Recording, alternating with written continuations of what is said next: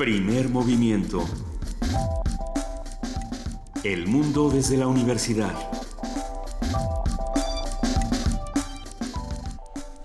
Muy buenos días a todos los que nos están escuchando en el 96.1 de FM Radio UNAM. Estamos arrancando primer movimiento.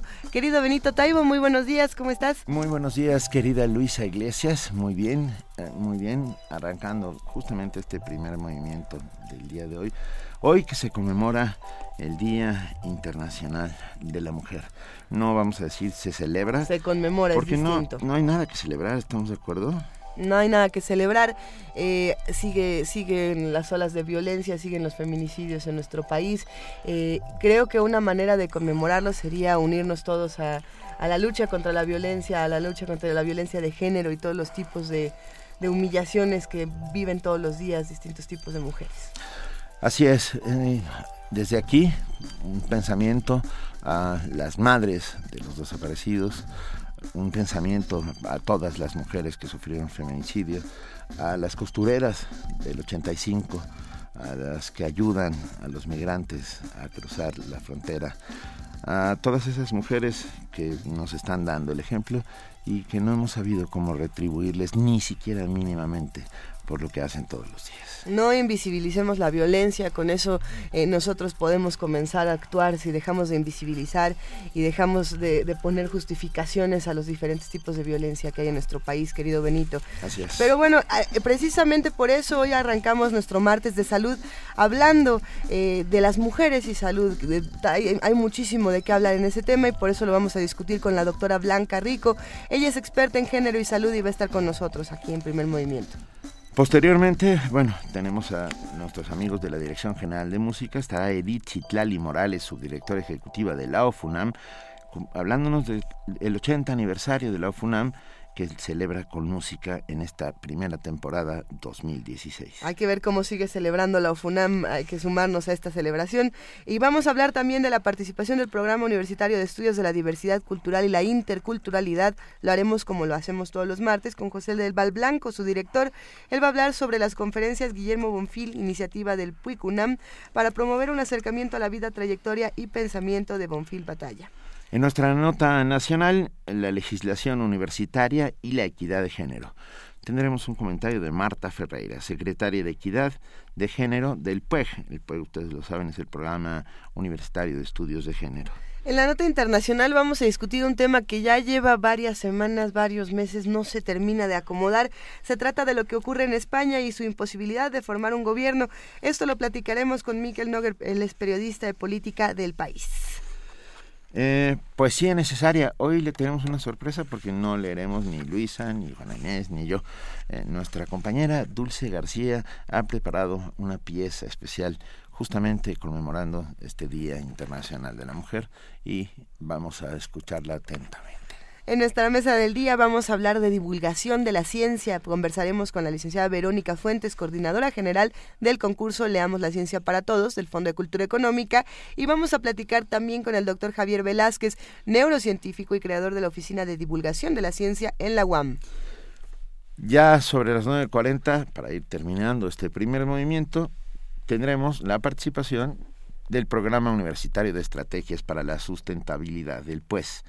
Mireya Ima, su directora, nos hablará sobre la evaluación de la Auditoría Superior de la Federación a la Semarnat y va a comentar también, por supuesto, el asesinato hace un par de días de, eh, de Berta Cáceres, esta mujer indígena eh, luchadora de los derechos ambientales en Honduras.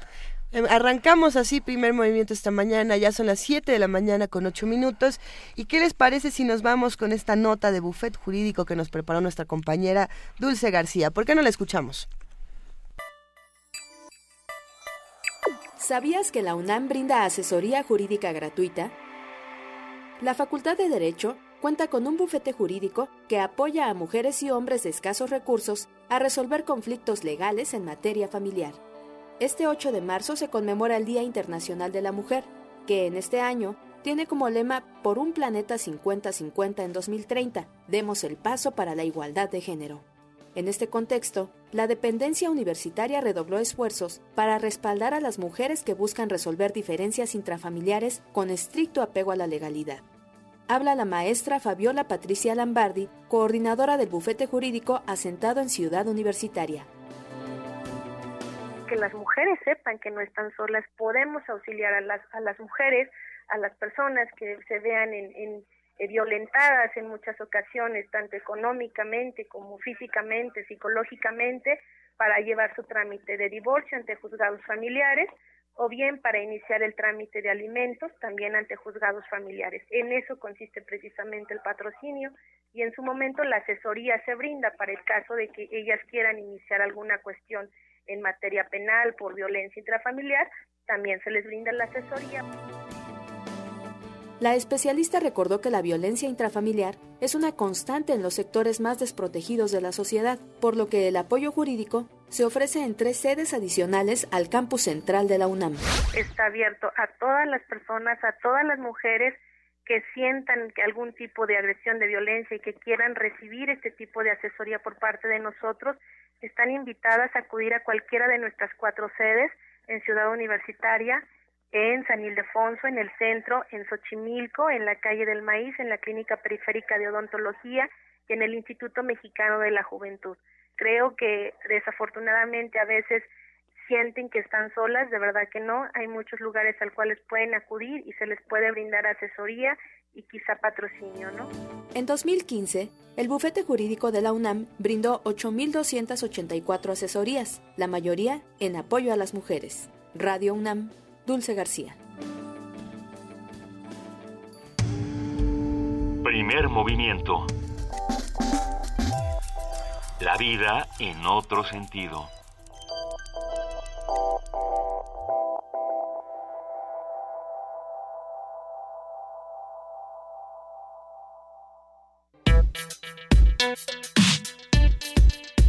Martes de salud.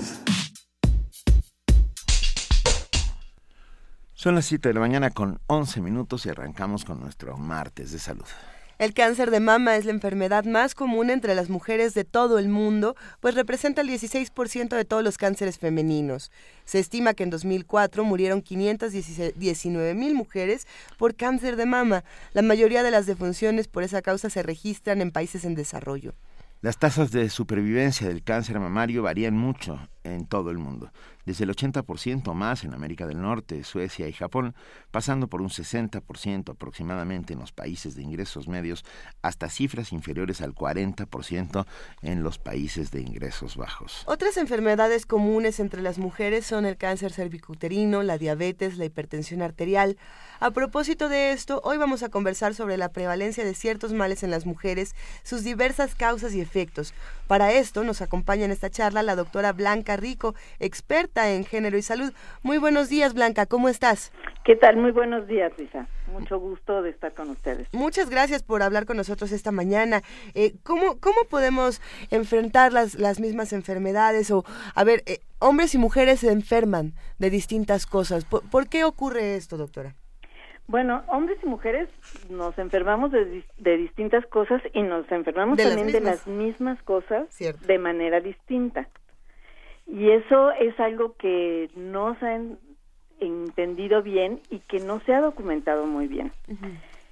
Y esto tiene que ver con que durante muchísimo tiempo, digamos que la salud de la mujer se enfocaba única y exclusivamente en la salud sexual y reproductiva todo el que es sin duda la mayor carga de enfermedad en el caso de las mujeres.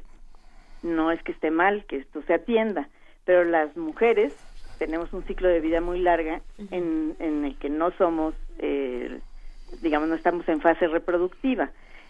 Entonces, se ha desatendido de, yo diría, de toda la vida, la salud de las mujeres que no tiene que ver con lo reproductivo.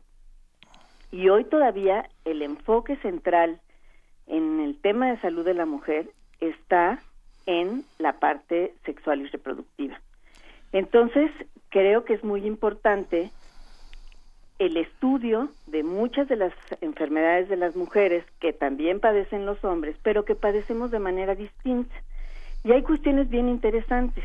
Por ejemplo, el infarto del miocardio, el ataque al corazón, como se le conoce vulgarmente, es mucho más frecuente en los hombres en edades jóvenes. Pero después de la menopausia, las mujeres padecemos cada vez con mayor frecuencia infartos al corazón. Y esto está comprobado no solamente en nuestro país, sino en muchos países, hace que a las mujeres nos vaya peor durante los infartos porque la mayor parte de la investigación se ha hecho siempre en hombres y resulta que en las mujeres tenemos diferentes eh, síntomas, diferentes signos y cuando llegamos a los servicios de urgencia con una gran angustia, dolor en el abdomen, por ejemplo, nos dan unas palmaditas de, ay señora, viene usted un poco alterada. Tiene, tiene un este, cólico. Tiene un cólico y no se toman las medidas adecuadas, no se piensa en el infarto y entonces finalmente el resultado del tratamiento siempre es peor en las mujeres, nos va peor y curiosamente, en el Seguro Popular, el infarto se cubre, pero antes de los 60 años. Ah. Lo cual quiere decir que el infarto en México se está atendiendo de manera gratuita en el Seguro Popular en hombres, porque a los hombres la mayor parte de los infartos les dan antes de los 60 años y a las mujeres nos dan justamente después de esa edad y ya el Seguro Popular no nos los cubre. Entonces, este tipo de cuestiones, como ven, que son problemas de salud que nos dan a ambos sexos, resulta que pues nos va diferente dependiendo de si somos hombres o mujeres. Y en general nos va peor a las mujeres. Sí, bueno, nos queda claro. Buenos días, doctora Blanca Rico. ¿Qué tal, Benito? Hola. A ver, yo me quedé pensando en qué, qué enfermedades, aparte de las que usted menciona, de, que tienen que ver con sexualidad o reproducción, son las que más incidencia tienen en la población femenina, por ejemplo, en nuestro país. Bueno, los dos cánceres, ya lo mencionaban en la cápsula muy correctamente, que más afectan a las mujeres son el cáncer cervicouterino y el cáncer eh, mamario, sobre todo ahora el cáncer mamario, y este, de alguna manera están vinculados también con lo reproductivo. No, eh, sobre todo el de mama no tan tan directamente con lo reproductivo, pero bueno, eh, digamos esos son dos padecimientos que sí están vinculados y que no necesariamente ocurren durante la etapa reproductiva. Pero, por ejemplo, la diabetes es hoy, tanto en hombres como en mujeres, un problema tremendamente serio y grave. Sí. La, el sobrepeso y la obesidad que tenemos hoy como epidemia en nuestro país eh, da como consecuencia tanto hipertensión como diabetes y hoy las mujeres están eh, o estamos padeciendo con enorme frecuencia estos dos padecimientos. Me, me, quedo pensando precisamente en el caso del cáncer cervicouterino, Blanca. Y, y bueno, ahí salen otras discusiones, por ejemplo, el caso de la violencia ginecobstétrica y todo lo que ocurre cuando una mujer eh, que, que, va precisamente a atenderse a este tipo de padecimientos es violentada y es cuestionada hasta de su misma sexualidad.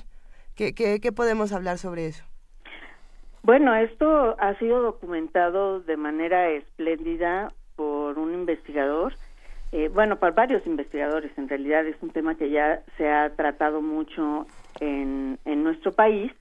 Eh, y efectivamente todavía ocurre que las mujeres, cuando acudimos a los servicios de salud, somos eh, violentadas tanto durante el embarazo, o sea, a mí me tocó como residente con, les puedo decir, bastante frecuencia escuchar eh, frases como, ¿a poco así te quejabas eh, cuando te lo hicieron, no?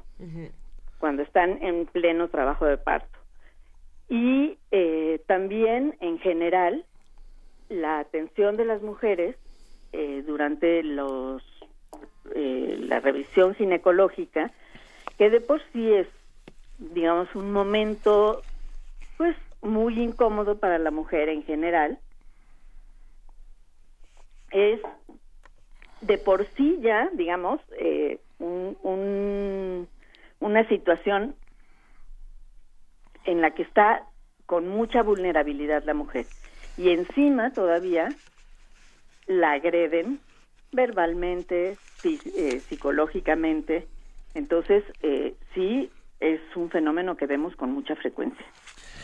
Y, podemos hablar un poco de la hipertensión arterial. Parece ser que también es otro de esos males silenciosos que están ahí constantemente acechando. No, no sé eh, eh, el, el número o la incidencia en, mujeres, pero parece ser que es alto, ¿no? Es muy alto, eh, particularmente en mujeres mayores después de la menopausia, aunque cada vez vemos el fenómeno en mujeres más jóvenes y efectivamente se le llama la enfermedad silenciosa porque durante mucho tiempo la, hipertensión no da ninguna sintomatología. las personas no se dan cuenta que tienen alta la presión, ya tiene que estar de plano muy, muy elevada para que empiece a dar alguna sintomatología. Sin embargo, empieza a alterar una serie de cuestiones fisiológicas el fenómeno de la hipertensión. Entonces, eh, es, digamos, muy sencillo tomar la presión, es una cosa que se podría hacer prácticamente ahora con la tecnología que hay en cualquier casa. Eh, bueno, la pero desde luego en cualquier centro de salud. Y hasta en las farmacias la toman gratis, ¿no? Exactamente. Y, y sí es muy importante y ojalá que el auditorio tome conciencia de esto, estarse regularmente checando la presión arterial, porque pueden pasar muchos años en donde se esté con presión arterial alta, hay muy buen tratamiento para ella y estarse afectando una serie de fenómenos fisiológicos en el cuerpo y la persona no estarse dando cuenta, ¿no? Hemos hablado ya entonces de cáncer de mama, cáncer cervicouterino, también hablamos de hipertensión, hemos hablado también de diabetes en, distintas ocasiones. Pero me gustaría preguntarte, Blanca, ¿en México de qué se enferman las mujeres? Bueno, ¿de qué se enferman más las mujeres? ¿Y cómo responde el sistema de, salud a todas estas demandas? Mira, en teoría el sistema de salud, digamos que responde igual a los a la atención de hombres que de mujeres. Sin embargo, por cuestiones de género, por cuestiones, digamos, de cómo las mujeres eh, vivimos en esta sociedad, en general nos atendemos muy poco.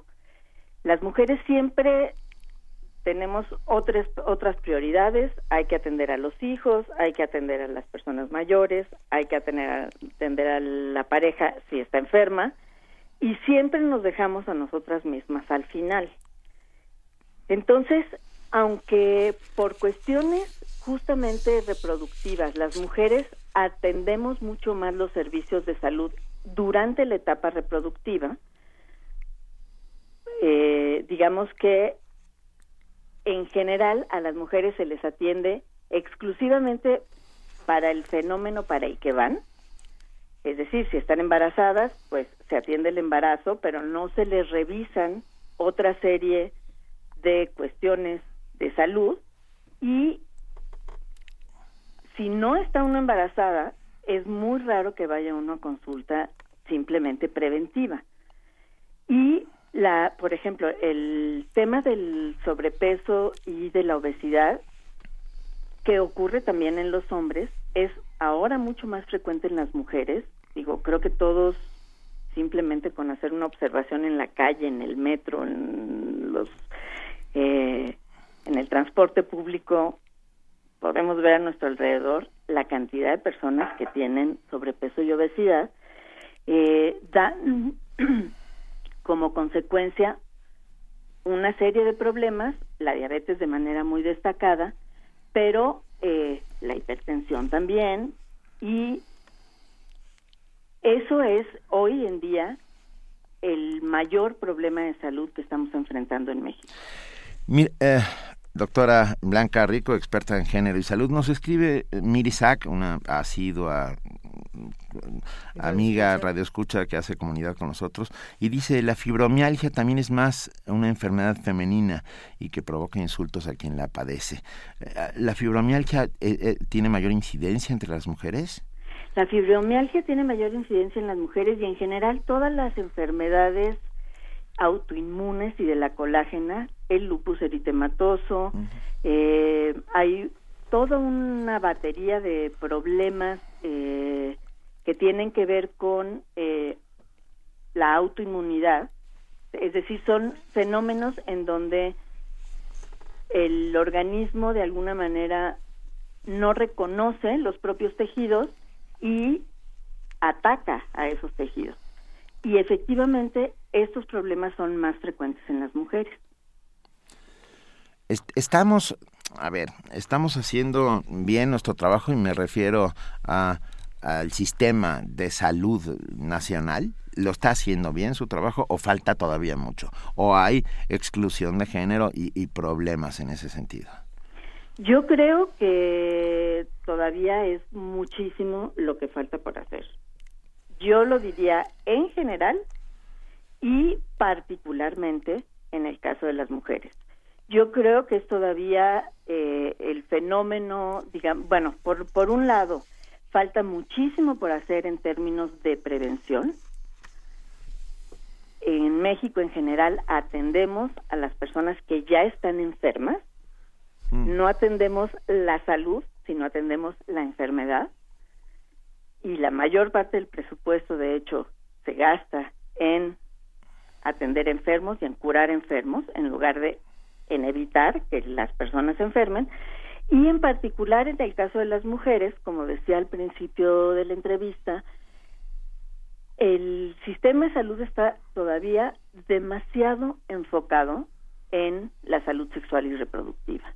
Es como si las mujeres no tuviéramos más que un útero y unos ovarios y nos dedicáramos exclusivamente a reproducirnos.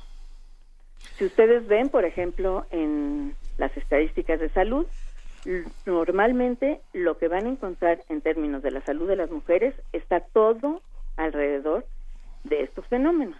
Y pues nos enfermamos absolutamente de todo lo demás también. Entonces, yo creo que en ese sentido es muchísimo lo que falta por hacer, porque además, aunque nos enfermemos de todas las otras cosas que también se enferman los hombres, no, como ya había señalado al principio, nos enfermamos distinto. Y entonces creo que al sistema de salud le falta hacer mucha mayor investigación de cómo nos enfermamos las mujeres y cuáles son las características principales de diferencia en estos padecimientos eh, que se estudian en los hombres y no en las mujeres. Eh, precisamente queríamos preguntarte, Blanca, sobre en ese, en ese asunto, pensando en cómo el sistema de salud elabora sus programas tanto, eh, tanto de prevención como ya del cuidado de las enfermedades. Se está trabajando desde, desde una estructura, llamémosla heteropatriarcal, en el sentido de que ya estamos de, desde un principio eh, marginando, no marginando, pero sí separando a las mujeres por este lado de, de la reproducción. Definitivamente sí. Eh, desafortunadamente eso todavía eh, eh, ocurre así y es realmente lo, o sea, si ustedes a cualquier médico le preguntan de qué se enferman las mujeres, cuáles son los principales problemas de salud de las mujeres, se van a ir por ahí. Por el lado de la reproducción.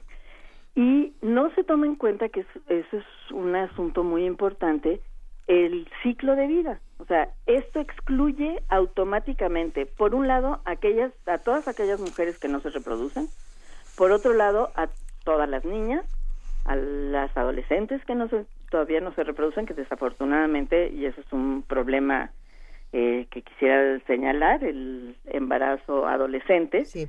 pero además, todos los problemas de salud que tenemos las mujeres después de la etapa reproductiva, es decir, después de la menopausia. Entonces, no se estudian los eh, la salud y los fenómenos con esta perspectiva de ciclo de vida. Ya. Ah, nos escribe el compa Oscar y dice, a ver, cuando dije yo lo de que podía uno tomarse la presión en cualquier farmacia, dice, sí, pero checarse en zonas urbanas es relativamente fácil. Hablemos de lugares alejados y marginados. Y justamente de eso te quiero preguntar, doctora Blanca Rico. Ah, la mujer, la salud en lugares alejados y marginados. Yo supongo que ahí el tema se convierte en exponencial y, en dramático. Absolutamente. Eh, eso es una realidad.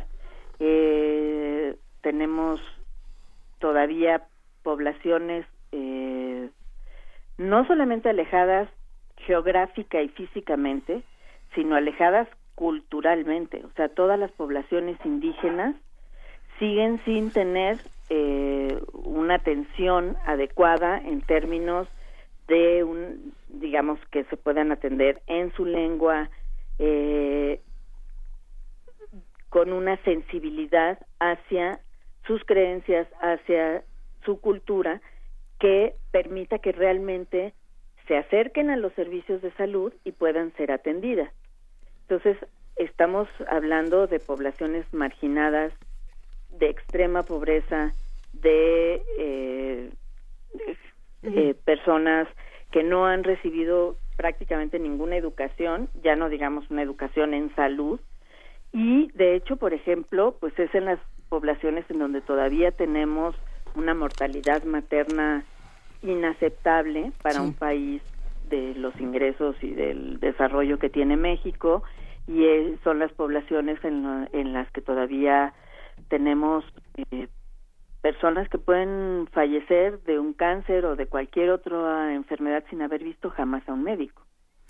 Eh, entonces, partiendo de lo, ya hablamos un poco de lo que ocurre en las ciudades, de lo que ocurre en las zonas marginadas, hemos tratado las enfermedades y Blanca, mencionabas hace un momento algo que, que no se nos puede quedar eh, pendiente y es precisamente este asunto de, de los embarazos en mujeres jóvenes, en, eh, que en nuestro país, bueno, las estadísticas a veces son avasalladoras, ¿no? Y, y, y desde ahí, ¿cómo podemos abordar este tema? ¿Desde, ¿Desde dónde lo podemos trabajar? Yo creo que este es un tema que se tiene que abordar desde la más tierna infancia. O sea, yo creo que la educación sexual, como decía un cartel colombiano extraordinario, tiene que empezar con la ropa puesta. Es decir, cuando ya los chavos están teniendo relaciones sexuales, pues ya es un poco tarde para tratar de darles esa educación. Yo creo que la educación sexual se tiene que dar desde kinder, obviamente se tiene que ir eh, avanzando dependiendo de la edad que tienen los niños, dependiendo de eh, la, de la del interés que tienen en el sexo. Eh, somos seres sexuales desde que nacemos hasta que nos morimos. Entonces, eh, creo que eso es extraordinariamente importante y no se da en, en el país. Entonces, es un problema de educación, pero también es un problema de acceso, es un problema cultural. Todavía hay muchas familias y muchos sectores de la población que no aceptan que los adolescentes tienen relaciones sexuales y que las están teniendo cada vez a edades más tempranas y por lo tanto no les acercan las posibilidades de eh, métodos anticonceptivos que puedan prevenir estos embarazos. Pero hay otro fenómeno que no se debe de eh, dejar de lado. Yo creo que también el fenómeno de los ninis, el fenómeno de la crisis que estamos viviendo en general, está haciendo que muchas mujeres muy jóvenes elijan ser madres porque eso les da una identidad de madre una aceptación social que hace que de alguna manera encuentren el lugar que, que no están encontrando porque ya no pueden seguir estudiando, porque no tienen trabajo, porque no tienen realmente otras posibilidades y otras opciones. Entonces son todos, es un fenómeno muy complejo y muy preocupante porque el hecho es que estamos viendo un aumento grave de embarazos adolescentes. Leí una estadística que decía que el año pasado más de 400 mil embarazos adolescentes. es una barbaridad. Es una barbaridad. Ahora, también es cierto que ah, podríamos resumirlo todo como un problema de justicia social. ¿no? Casi todo se resume a un problema de justicia social. Las condiciones de este país no permiten que, que vivamos todos de una mejor, mejor manera. Estamos Ay, ¿qué, qué podemos decir? Hoy, en este Día Internacional de la Mujer, en que no celebramos, no hay nada que celebrar, al revés, conmemoramos todo eso que ha sucedido y por lo cual las mujeres han tenido que seguir luchando y siguen luchando hoy en día. Con, y ahí les echamos la mano en lo que podemos entre todos. Hacemos comunidad también así. Muchas gracias, eh, doctora Blanca Rico, experta en género y salud. ¿Algún último comentario? Te lo agradeceríamos. Pues decir que digamos, eh, a pesar de que tenemos todas estas deficiencias en los servicios de las que ya hablamos, creo que sí hay algunas cuestiones que están en nuestras manos, particularmente en la gente que estamos informada y que podemos seguir informando eh, y que de alguna manera nos pueden, eh, digamos, dar como resultado una mejor salud. Eh, yo siempre digo que no debemos de ninguna manera de restarle la importancia que tiene la obligación del Estado en cumplir con el derecho que tenemos todos a la salud, pero que también hay una parte eh, en donde tenemos algo que hacer cada uno como individuo. Venga, pues de verdad, muchísimas, muchísimas gracias, Blanca Rico, experta en género y salud. Un enorme abrazo de todos los que hacemos primer movimiento. Al contrario, muchísimas gracias. Mil gracias. Nos despedimos ahora, vamos a escuchar música si les parece bien, ¿sí? Eh, es que tenemos una recomendación de la producción que está muy buena para arrancar esta mañana. Vamos a escuchar a Hiromi, esta esta compositora, compositora, pianista. Si no me equivoco, vino a México. Creo que sí, japonesa. pero, eh, pero es una maravilla, vale la pena escuchar a Hiromi con The Three of Project. Vamos a escuchar Alive.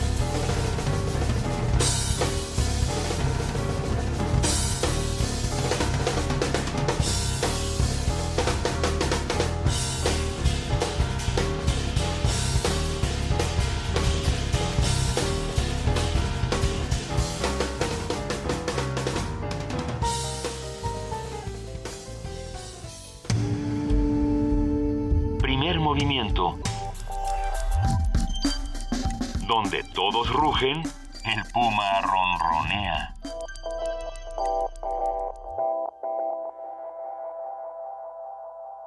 Siete de la mañana, 41 minutos, escuchamos a Hiromi, gran jazzista y de Trio Project, con su canción Alive.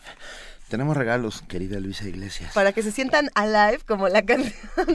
A ver, tenemos por este lado tres diccionarios de la lógica y la filosofía de la ciencia. Estos nos los manda Alianza Editorial. están bellísimos. Están, en serio, buenos. Si disfrutan de estos libros tabique que necesitan eh, sostenerse con dos manos para agarrar todo el conocimiento y que no se les vaya entre los dedos, este libro es definitivamente su opción. Vamos a regalar tres diccionarios de la lógica y la filosofía de la ciencia. Uno se va por teléfono al 55 36 43 39. El otro se va por Twitter y el otro se va por Facebook. Les queremos pedir por favor que en cualquiera de las opciones nos manden su nombre completo y para el que se va por Facebook que lo hagan en la publicación que va a poner nuestra compañera Vania. No, no va a poner el primero que lo ponga en el muro, así, el primero que aparezca en el muro. La pregunta para que se lleven estos diccionarios, ¿cuál va a ser? ¿Qué será bueno? Vamos a... ¿Así? ¿Así de regalo nada más? ¿Cómo se llamaba el barco en el que viajó Darwin? Ah, qué bonito, va. Eh, ¿Cómo se llama el barco? a las Galápagos. Ya quedó. Con eso se lleva en el diccionario de la lógica y la filosofía de la ciencia de Alianza Editorial, pero tenemos todavía más regalos. Sí, uno más, que lo vamos a dar vía Facebook. Ajá. Ah, también, no, por Twitter. ¿Lo vamos a dar por Twitter? Sí. Ok, lo damos por Twitter. Eh, los placeres y los días de Alma Guillermo Prieto. Eh, ah, qué bonito. Editado por Almadía junto con la UNAM y Crónica y Literatura UNAM. La verdad, es que Alma Guillermo Prieto y sus crónicas son francamente espectaculares. Para estos días que queremos empezar a trabajar la crónica, Benito, sería bueno recuperarlas de Alma Guillermo Prieto, precisamente. Sin lugar a dudas. Entonces, bueno, tenemos un Los placeres y los días. Ese se va por Twitter al primero que ponga quiero el libro de Alma Guillermo Prieto. Ah, Guillermo Prieto se escribe junto. Seguidito. Así es. Tenemos otra sorpresa para ustedes. Eh, les los hemos invitado a que nos manden sus postales sonoras a primermovimientounam.gmail.com para que nosotros podamos compartir con todos las historias que están reconfigurando a partir del sonido, eh, estas distintas realidades, lo que ocurre en sus casas, en la calle, en diferentes espacios. Y bueno, queremos mandarle un abrazo a Pablo Fernández Murguía, que nos manda la siguiente postal. Voy a compartir el texto. A ver, Benito. Dice, hola, por este medio les adjunto una postal sonora un tanto artificiosa. Es un collage de lo que dicen sobre las mujeres en la televisión. A lo mejor les gusta para el 8 de marzo. La intención con esta es balconear a la televisión mexicana en sus estereotipos y decadencia. Mi idea era que lo lamentable de la TV cayera por su propio peso. La tarea resultó más complicada de lo que pensé. Ojalá les resulte interesante. Me encanta su programa. Amo la radio. Abrazos. Pablo Fernández Moría, te mandamos un abrazo enorme a ti también y ponemos en este instante tu postal sonora. Las viejas. Señor, claro que sí, señor. ¿Cómo no, señor? Sí, señor. Las viejas. Señor, claro que sí, señor. ¿Cómo no, señor? Sí, señor. Las viejas. ¡Quítate de encima, no seas bruto! Podrás notar un cambio en tu esposo con la nueva línea completa antiedad. Las porque ellos tienen que decidir quiénes de ustedes definitivamente no son la mujer que necesitan. Las viejas. Traigo productos de belleza. Tú lo vales, tú lo vales, lo vales, tú lo vales, tú lo vales, tú lo vales, tú lo vales, tú lo vales. Dicen por ahí que las viejas somos bien mandonas. Por supuesto, señor. Claro que sí, señor. ¿Cómo no, señor? Sí, señor. Por supuesto. Usa ese bikini que tanto te gusta. Ponte esa ropa de moda y gana mitad. Claro que sí, señor. Mejor usa detergentes modernos. Que encontraron a mi esposa en un 69. Yo digo que un 65. Voy para allá, acá. 82% menos arrugas. ¡Calladita! ¡Ey! Son los pretextos que usan los hombres. que combate arrugas, pérdida de firmeza y manchas. Los tres signos de la edad que importan. Sin dejar de comer. Silvia salió muy mala para el amor. ¡Qué babeada me acomodaste! Primer movimiento. Donde la raza habla.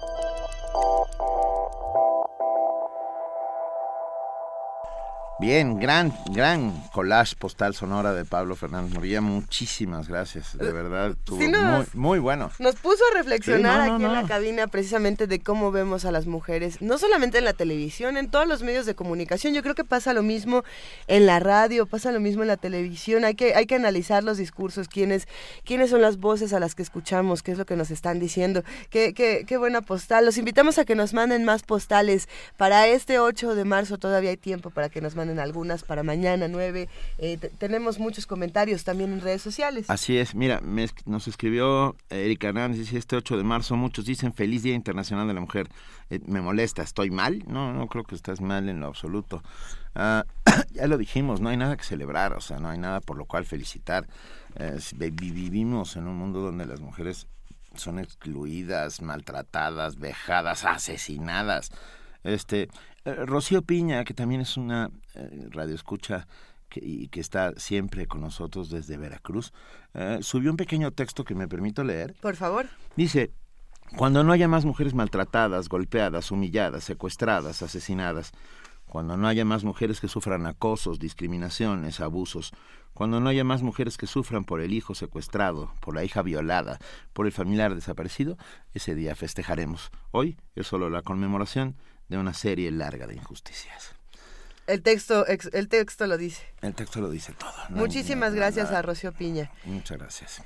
Vamos a hablar en este momento con nuestros amigos de la Dirección General de Música de la UNAM. Es tiempo de que hablemos como lo hacemos cada semana con Edith Citlali Morales, subdirectora ejecutiva de la UFUNAM. Buenos días, Edith, ¿cómo estás? Amigos míos, Benito, Preciosa, Luisa, toda la gente bonita que hace comunidad aquí en Primer Movimiento. Muy buenos días. Querida Hola, qué buenos días, ¿cómo estás? ¿Cómo va todo? Muy bien, chicos, muchas gracias. Feliz, feliz. Como siempre, aquí estoy.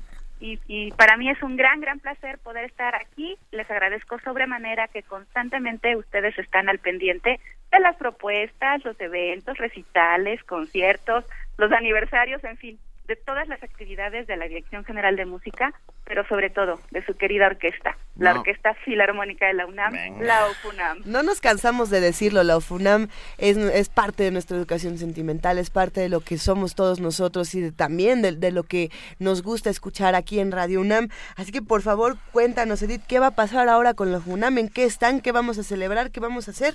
Claro que sí, Luisa, muchas gracias. Pues hoy vengo a compartirles lo que va a suceder este próximo fin de semana, es decir, este sábado 12 y domingo 13 de marzo. Pues hemos llegado ya al último concierto de nuestra primera temporada 2016. Se nos fue rapidísimo, casi casi sin darnos cuenta. Y bueno, pues como recordarán, uno de los hilos conductores de esta primera temporada fueron estos dos magníficos compositores, Brahms y Rachmaninoff hemos escuchado a lo largo de estos poquito más de dos meses, pues todos los conciertos para piano de Rachmaninoff al lado de las sinfonías de Brahms. Así que para concluir esta serie, el próximo fin de semana, la OFUNAM va a deleitarnos con la sinfonía y el concierto que nos falta, es decir, el tercer concierto para piano de Rachmaninoff y la tercera sinfonía de Johannes Brahms. Promete ser un concierto maravilloso, ¿no creen? ya nos emocionamos aquí en la cabina. Ya, queremos irnos a la, a la sala Nezahualcóyotl con ustedes. Perfecto, pues te cuento también, Luisa, que para dar inicio a este programa escucharemos la obertura Ruslan y Ludmila de Mijail Glinka, esta obra tan llena de energía y regocijo que por supuesto encaja perfectamente en este tenor de festividades que estamos llevando a cabo. ¿Qué tal? ¿Cómo, ¿Cómo, le hacemos para estar con ustedes el sábado? ¿Qué tenemos que hacer? Porque definitivamente es una oferta que no encontramos en ningún otro lado. Pues es muy sencillo, como ustedes ya saben, los boletos ya están a la venta en las taquillas de la sala. Nuestros precios habituales, 240, 160 y 100. Tenemos nuestros conciertos acostumbrados. Y bueno, pues pueden consultar toda la programación de las actividades de la Dirección General de Música en nuestra página de internet www.musica.unam.mx. Pero déjenme contarles también que para este fin de semana tenemos dos invitados de super lujo. Como les prometí a principio de año, hemos visto a grandes directores y excelentes solistas durante esta temporada y los de este fin de semana, por supuesto, son dos figuras verdaderamente increíbles. En el podio tenemos al maestro de origen serbio Bojan Sudzik, quien es ya un director asiduo a nuestra orquesta, quiere mucho a la UFUNAM, la UFUNAM lo aprecia bien, hay, hay buena química entre ellos y por supuesto el público ya lo conoce perfectamente. Y bueno, qué decirles de nuestro solista de piano, el maestro Lucas Bondrachek, quien desde su debut a los 14 años de edad es un, es un pianista muy joven, tiene 30 años de edad a lo mucho. Eh, a los 14 años hace su debut con la Orquesta Filarmónica Checa y ha tocado casi con todas las orquestas más importantes del mundo. La Filarmónica de la BBC, la London Philharmonic, la de Hong Kong, la de Viena, la Sinfónica de Dallas, en fin. Y por supuesto, hizo su debut, exactamente, hizo su debut con la UFUNAM el año pasado. Así que como ven, la verdad es un programa muy, muy llamativo. Cierra nuestro ciclo Brahms Rachmaninoff, que ha sido por demás interesante, ya que hemos podido deleitarnos y conocer de manera integral los trabajos de estos dos grandes compositores del romanticismo. Wow. Precisamente me gustaría preguntarte sobre, sobre este asunto, Edith, ¿cómo es para, para la UFUNAM, cómo es para todo el equipo eh, cerrar estos ciclos y reinterpretar eh, las obras precisamente de Brahms y de Rachmaninoff que para muchos de nosotros ha cambiado nuestra historia? Fíjate que es uno de los temas más interesantes que se tratan en la Dirección General de Música, al lado del maestro Fernando Martán, nuestro director general. es, es un tema que, que, que, intentamos abordar siempre con mucho cuidado y que justamente este año 2016, en, en el marco de, de, del 80 aniversario de la FUNAM, decidimos, decidimos ofrecerle al público, ofertarle al público eh, esta visión integral de los dos compositores, no solamente para el público, sino también para nosotros como orquesta, ¿no? Mostrar que estamos consolidados como lo que somos, una orquesta de primer nivel. No, bueno. Entonces, eso lo tenemos clarísimo, ¿eh? Muchas gracias, Benito. Sí, no, por Muchas favor. gracias. Entonces creemos que, nos sentimos contentos, nos sentimos satisfechos llegar a, a, este último concierto, ofrecerles la última, la sinfonía y el concierto que nos falta, porque creemos que ha sido un gran trabajo tanto de la orquesta como de los solistas, como de los directores. Creo que ha sido una muy buena temporada, no lo digo yo, lo dicen los números que hemos tenido prácticamente llenos totales durante todas las semanas y también ha sido gracias a ustedes, ¿eh? Yo me encuentro, de verdad, lo digo de verdad, Benito, me encuentro gente en los pasillos que me dice, ¿no? Escuchamos Primer Movimiento, vimos eh, la invitación en, en las redes sociales de Primer Movimiento, en fin, ha sido un trabajo en equipo, ha sido un trabajo en conjunto de mucha gente y por supuesto ustedes han ayudado mucho a que esto se logre. Para nosotros es un inmenso privilegio poder colaborar en lo que podamos con eh, la OFUNAM, de verdad, nuestra orquesta, nuestra gran orquesta de nuestro país que se llama Universidad Nacional Autónoma de México. Oye, a ver, te, vamos a, repite nada más día y horario, por favor, claro por favor. Que sí, Benito, les recuerdo nuestra cita este sábado a las 20 horas y el domingo a las 12 del día. ¿En donde, Benito? En eh. el corazón del Centro Cultural Universitario. La sala en Nezahualcóyotl. Exactamente. La sala, la claro que sí. nos espera. Abre sus puertas para que vengan a disfrutar de nuestro séptimo y último concierto de esta primera temporada del 80 aniversario. Están al pendiente, amigos. Se termina la primera temporada, pero no se acaban los festejos, ¿eh? Ni los aniversarios. Claro que no. Con muchas sorpresas para contarles muy prontito. Vamos a estar al pendiente de todas las sorpresas, querida Edith. Te vamos, nos vamos, nos vamos con un fragmento de la Sinfonía número 3 para de Brahms para ti. Muchas gracias, amigos. Un abrazo. Gracias. Los espero el sábado. Eso, ya nos vemos. Abrazote.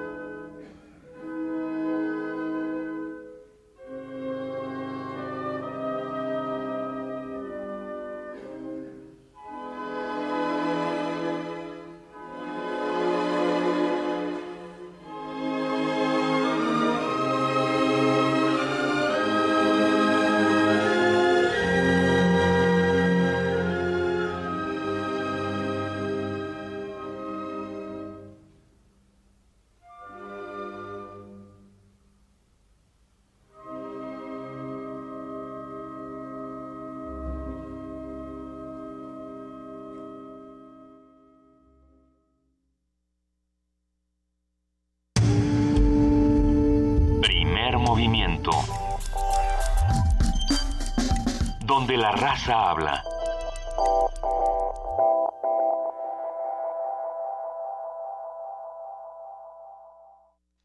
La noche es para la resistencia.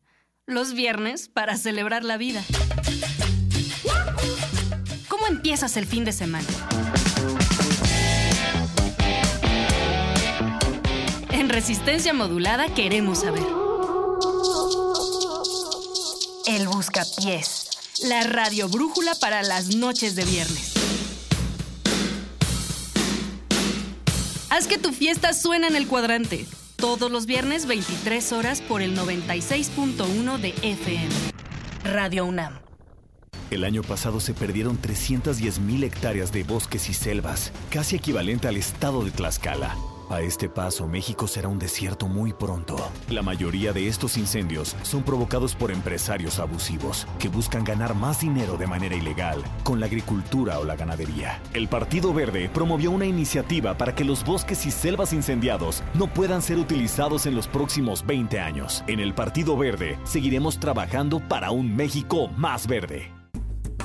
RTC y la Secretaría de Cultura te invitan a conocer Libros México, una plataforma pública de acceso gratuito que incluye todos los libros que se comercializan en México. Cuenta con una red social donde pueden compartir lecturas, crear listas de favoritos e incluso reseñar y calificar los textos, además de una biblioteca digital de clásicos mexicanos donde pueden descargar libros de forma gratuita. Para más información, www.librosmexico.mx. Redes sociales, blogs, Spotify, YouTube. Ay, vaya que hay muchas opciones, pero ¿cuál me conviene? ¿Cuál se adapta mejor a mi trabajo artístico? Tiene que ser directo y que lo conozcan más personas.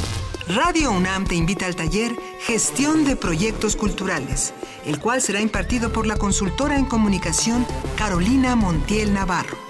Los cursos tendrán lugar en la sala Julián Carrillo los lunes y miércoles de abril a mayo. Informes e inscripciones en Extensión Cultural de Radio UNAM. Teléfonos 5623-3271 o 5623-3272 de lunes a viernes de 11 a 15 horas y de 17 a 19 horas. Adolfo Prieto 133, Colonia del Valle. Radio UNAM invita.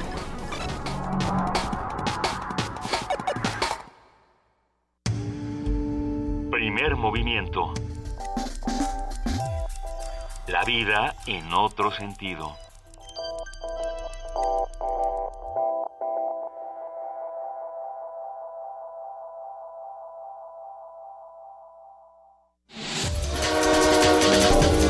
Corte informativo. El rol de la mujer en la sociedad se determina por los estereotipos culturales, donde los hombres tienen el control y éstas deben ser sumisas y dependientes, aspecto que debe cambiar en pro de la equidad de género, aseguró Luz María Rocha Jiménez, académica de la Facultad de Psicología de la UNAM. En primer lugar, los estereotipos en los que han sido catalogados tanto hombres como mujeres eso ha sido una cuestión fundamental porque de ahí se desprende la violencia simbólica, de todo tipo, desde eh, estructuras políticas, religiosas, familiares. Entonces la mujer está permanentemente en lugar de sometimiento y el hombre está en un lugar de poder. Por otro lado, es la experiencia de sometimiento y de subordinación que tiene la mujer a lo largo de toda su vida, principalmente en su familia. Entonces la mujer es dependiente, la mujer es subordinada. Las condiciones laborales en el mundo siguen perjudicando a las mujeres, pues les podría llevar 70 años obtener igualdad salarial respecto a los hombres, informó Lawrence Johnson, economista de la Organización Internacional del Trabajo. A lo largo del progreso educativo que las mujeres han protagonizado en los últimos 20 años, sus logros no se han traducido en mejoras en el mundo laboral. A nivel global, la brecha de género se ha cerrado solo 0,6% entre 1995 y 2015. Esto quiere decir que el avance para introducir a las mujeres al mercado de trabajo es insuficiente o se ha estancado. Miguel Ángel Mancera, jefe de gobierno de la Ciudad de México, enviará una iniciativa a la Asamblea Legislativa para reformar el Código Civil y evitar matrimonios entre menores de edad. Esto por recomendación de ONU Mujeres. Para que se elimine la posibilidad de que puedan contraer las mujeres hasta que no cumplan 18 años, porque el permitir el matrimonio antes de los 18 años genera violencias. Aurelio Nuño, secretario de Educación Pública, presentó la Estrategia Nacional de Formación Continua de Profesores de Educación Básica y Media Superior. Dijo que los cursos iniciarán el 15 de abril con prioridad para los docentes que obtuvieron resultados deficientes. Ustedes, maestros, cumplieron plenamente con su obligación de evaluarse y es ahora a nosotros las autoridades que tenemos la obligación de responderles a través de un programa de formación continua y desarrollo profesional docente de la mayor calidad posible que responda a la propia responsabilidad que ustedes le están demostrando a México. Inició la colecta anual de la Cruz Roja Mexicana. Fernando Zuniaga, presidente de la institución, confió que se superará la cifra de 347 millones de pesos que se recaudaron en 2015 en todo el país.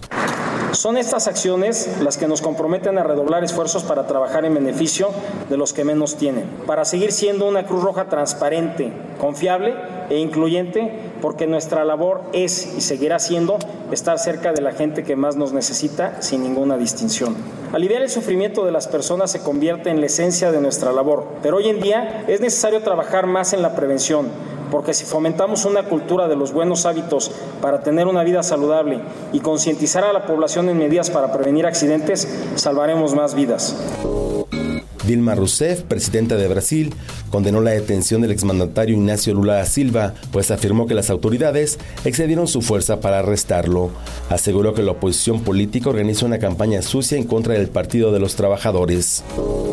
Alrededor de 50 personas interrumpieron el mitin del precandidato republicano Donald Trump. Durante un evento en Carolina del Norte, los manifestantes gritaron consignas en contra del multimillonario. Después fueron desalojados. Hasta aquí el reporte, en una hora más información.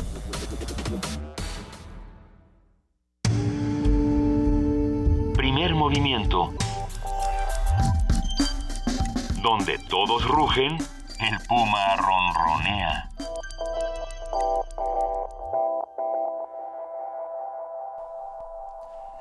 Ah, son las 8 de la mañana con 6 minutos. Muchas gracias a todos los que escriben, eh, que están con nosotros haciendo comunidad. muchas gracias a Cecilia Salerno, eh, eh, actriz, actriz uruguaya, este, que nos mandó unos poemas, porque ella, además de actriz, es doctorada en filología y se dedica fundamentalmente a la declamación poética. Nos envió algunos por correo algunos poemas dichos por ella para Poesía Necesaria, los vamos a, revisar y con gusto. Y, y, nos habla de que va a estar en Mérida. Bueno, pues escucha Cecilia, nosotros también estamos en Mérida. El sábado a las 5 de la tarde en la Feria Internacional de la Lectura de Yucatán. Acércate por ahí para conocerte y te damos algunos tips de cómo vivir en Yucatán y no y no perecer en el intento. Eh, sigamos, sigamos haciendo comunidad, le mandamos un abrazo a Cecilia, así como también queremos mandarle un abrazo a los que nos escriben.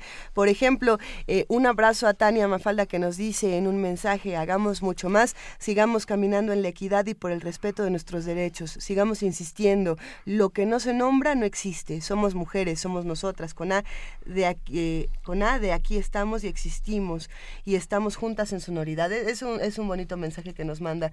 Un abrazo Tania. Un abrazo para Tania. Y también, de paso, un abrazo para nuestro querido Adam Beldarrain, que nos está haciendo un blog. Queremos compartirlo con todos los que nos escuchan.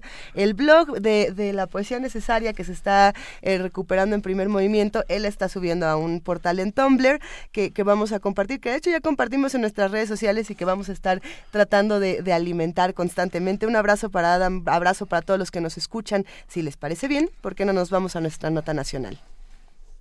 Todavía no nos vamos a nuestra nota nacional. Ya, ya, yo ya quiero hacer aquí mis inventos.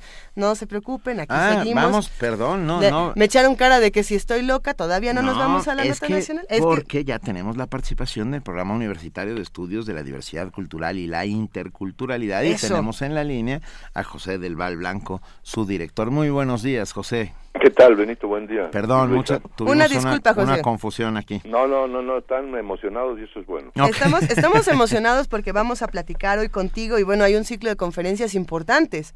Sí, sí, bueno, vamos a... lo- eh, el ciclo llamado Conferencias Guillermo Bonfil Batalla, ¿no? Uno de los grandes mexicanos del, del siglo XX y uno de los antropólogos fundamentales en términos de comprender muchísimas de las cosas, entre ellas el racismo, que es uno de los eh, temas que él trabajó con mayor profundidad, ¿no? Eh, Guillermo fue un antropólogo mexicano que hizo trabajo en todos los órdenes, tanto en México como en América Latina. Es uno de los antropólogos más reconocidos en América Latina, ¿no? Estuvo años viviendo en Brasil también, efectivamente, y fue de los primeros constructores en que se los antropólogos tomaron eh, la, la, la, la decisión de establecer una relación con los pueblos indígenas del continente de otra manera. Eh, se convocaron a una reunión en Barbados 1, eh, que hace en los setentas, y en esa primera reunión iban algunos indígenas y luego se conformó Barbados 2, donde fueron prácticamente el conjunto de los pueblos indígenas, de los líderes indígenas, y de ahí deriva todo el movimiento indígena que durante los últimos 40 años ha ido creciendo de manera exponencial en toda América, en México, y han logrado conquistar ciertos derechos jurídicos en, en las constituciones, vamos a decir, tal vez no en la realidad como pasa en México, hay muchos derechos en la constitución para los pueblos indígenas, pero en la práctica no existen en ese sentido, ¿no?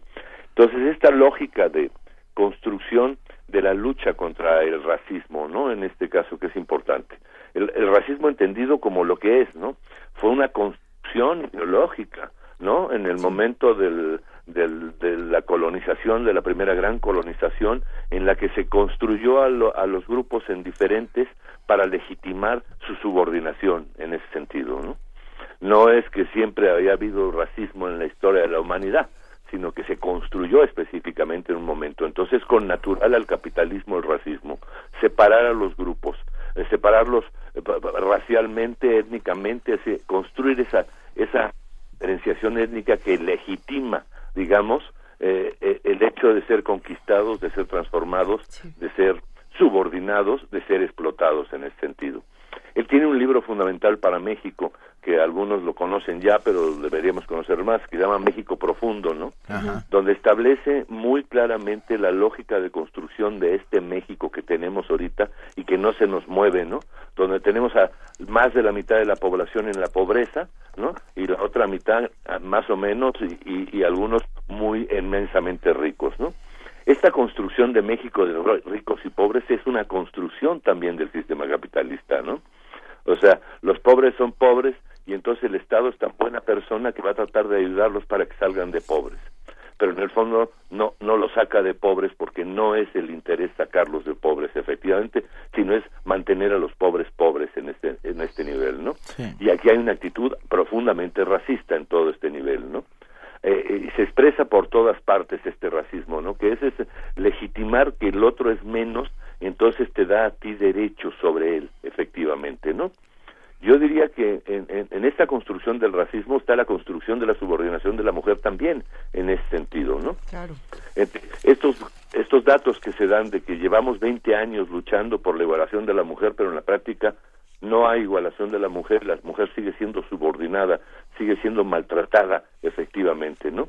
Porque eh, aquí también tenemos este error efectivamente que es el que yo diría que se comete con pobreza. Es decir, ellos son los pobres y nosotros somos tan buena onda que les vamos a ayudar a que salgan de pobres, ¿no?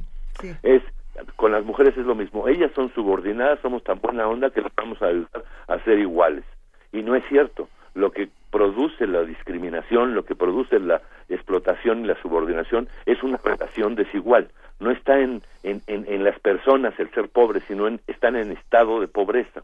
Las mujeres no están subordinadas por ser mujeres, sino que están en un estado de subordinación. La forma de cambiar estas condiciones no es cambiar las condiciones de los pobres o cambiar las condiciones de las mujeres, sino cambiar la relación de los hombres con las mujeres y cambiar la relación de los ricos con los pobres en México, ¿no? Por supuesto, él, él de alguna manera eh, ligaba la investigación etnológica con la transformación de la realidad social, o sea, la búsqueda de la justicia social para, para cambiar de, fondo y de forma. E, efectivamente, además aplicó, creó conceptos fundamentales, por ejemplo, el concepto de control cultural, que permitía a los, a los pueblos decir, incorporarse a la plena modernidad, pero obteniendo el control de su cultura para esa plena modernidad, efectivamente, ¿no? No siendo en ese sentido. Y el, estas conferencias Bonfield se realizan cada, eh, cada año y, en este caso tenemos como ponente para la conferencia al doctor se me olvidó Menéndez, es Menéndez Espina, que es uno de los grandes eh, investigadores que han trabajado el tema del racismo, el tema de la salud y la enfermedad, porque están curiosamente nos lo va a demostrar él como claramente esta idea del racismo, ¿no? Se tiene que ver hasta con la lógica de la salud y la enfermedad de los pueblos, evidentemente, ¿no? Hay una construcción global que produce una y reproduce permanentemente este sentido, ¿no? Y luego eh, el racismo eh, físico, ¿no? Este de las razas de colores, que fue una construcción eh, del siglo XVIII y XIX principalmente que fue desmontada por los antropólogos a principios de siglo para demostrar que no hay razas, ¿no? sino que hay una sola raza, la humana, punto, se acabó. Eso es lo que hay. Las diferencias fenotípicas son irrelevantes en términos de la formación de los individuos en ese sentido, pero eso ha sido tomado como un elemento, ¿no? Ah. Y, y nosotros vemos aún en estas épocas que hemos tenido algunos destellos de racismo de personajes que creerían uno que no son racistas, pero que hacen comentarios racistas efectivamente, ¿no?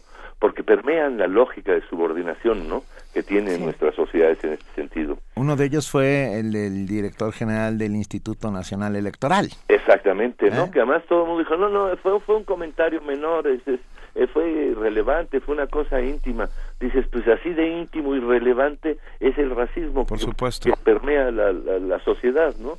Hay algunos comentarios, ahorita hay eh, la discusión del racismo cada vez está más vigente porque cada vez está más presente, evidentemente. Pensemos lo que está pasando en Estados Unidos con el señor Trump, ¿no? Que es un, un, racismo acendrado, profundo, evidentemente, a flor de piel, efectivamente. Ahora bien, podemos ver el racismo desde ese lado, desde los estadounidenses hacia los mexicanos, pero tenemos que poner particular atención también en lo que está ocurriendo al interior del país. Y bueno, visibilizar esta desigualdad y marginación es lo que va a hacer que podamos replantear las estructuras y gracias a participaciones como la tuya, las conversaciones que tenemos contigo, José del Val, es que podemos comenzar a replantear esta realidad desde otro lado. Así que por eso invitamos a todos a que el jueves 10 de marzo a las 5 de la tarde pues nos integremos a esta discusión con ustedes. Claro que sí, es, es, importante porque tiene que ver con mucho del tipo de país que vamos a hacer, que tenemos que ser. Claro. Se nos está acabando un país, ya se nos acabó, ahorita tenemos que reconstruirlo completamente, efectivamente, y desde bases sólidas, evidentemente, bases sólidas conceptualmente. Y este tipo de, de discusiones creo que nos ayudan a todos a ampliar nuestra concepción de que sí es posible otro mundo, verdaderamente sí lo es posible.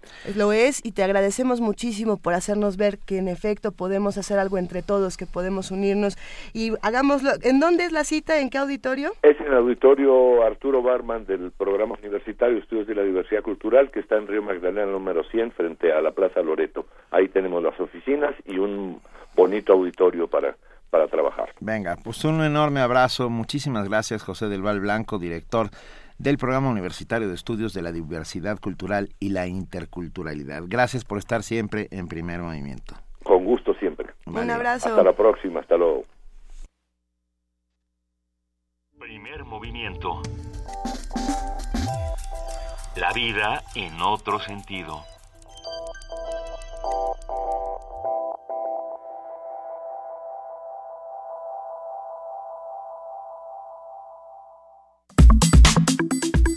Nota Nacional.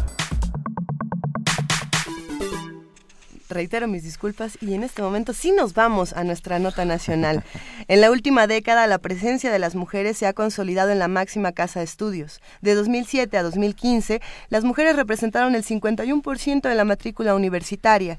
Tan solo en el ciclo escolar 2013-2014, las mujeres fueron mayoría en 15 de las 24 escuelas y facultades. Respecto a la planta académica universitaria, la participación de las mujeres pasó de 41% en 2007 a 44% en 2014 logrando que las académicas sean ya el 40% de los universitarios en el Sistema Nacional de Investigadores. La Universidad Nacional Autónoma de México ha buscado, sobre todo en la última década, promover la transformación positiva de las relaciones entre los géneros. Un ejemplo de ello fue la publicación de los lineamientos generales para la igualdad de género en la UNAM el 7 de marzo de 2013, cuya finalidad fue establecer las normas generales para regular la equidad de género, así como detectar, atender, prevenir y erradicar la violencia de género o cualquier forma de discriminación que se cometa contra un integrante de la comunidad en instalaciones universitarias. Para hablar sobre las medidas que se han tomado en la UNAM para incidir en la equidad de género, hoy tenemos a Marta Ferreira, secretaria de Equidad de Género del PUEC, del Programa Universitario de Estudios de Género. Marta, muy buenos días, ¿cómo estás? Buenos días, buenos días de nuevo, qué, qué gusto estar con ustedes en un día tan importante para para los derechos de las mujeres ¿no? en el mundo. Absolutamente. Un, privilegio. Mm, hola Luisa. Hola Benito. Qué gusto escucharte, Marta. Hola, Marta. Saludo también al auditorio. Muchas gracias por recibirme en, su casa. Es un no, es la casa de todos los universitarios, querida. Está eh, con enorme gusto. A ver, Marta, empecemos. ¿Qué tan iguales somos los universitarios? Mira, o sea, el, las cifras que has dado son son relevantes.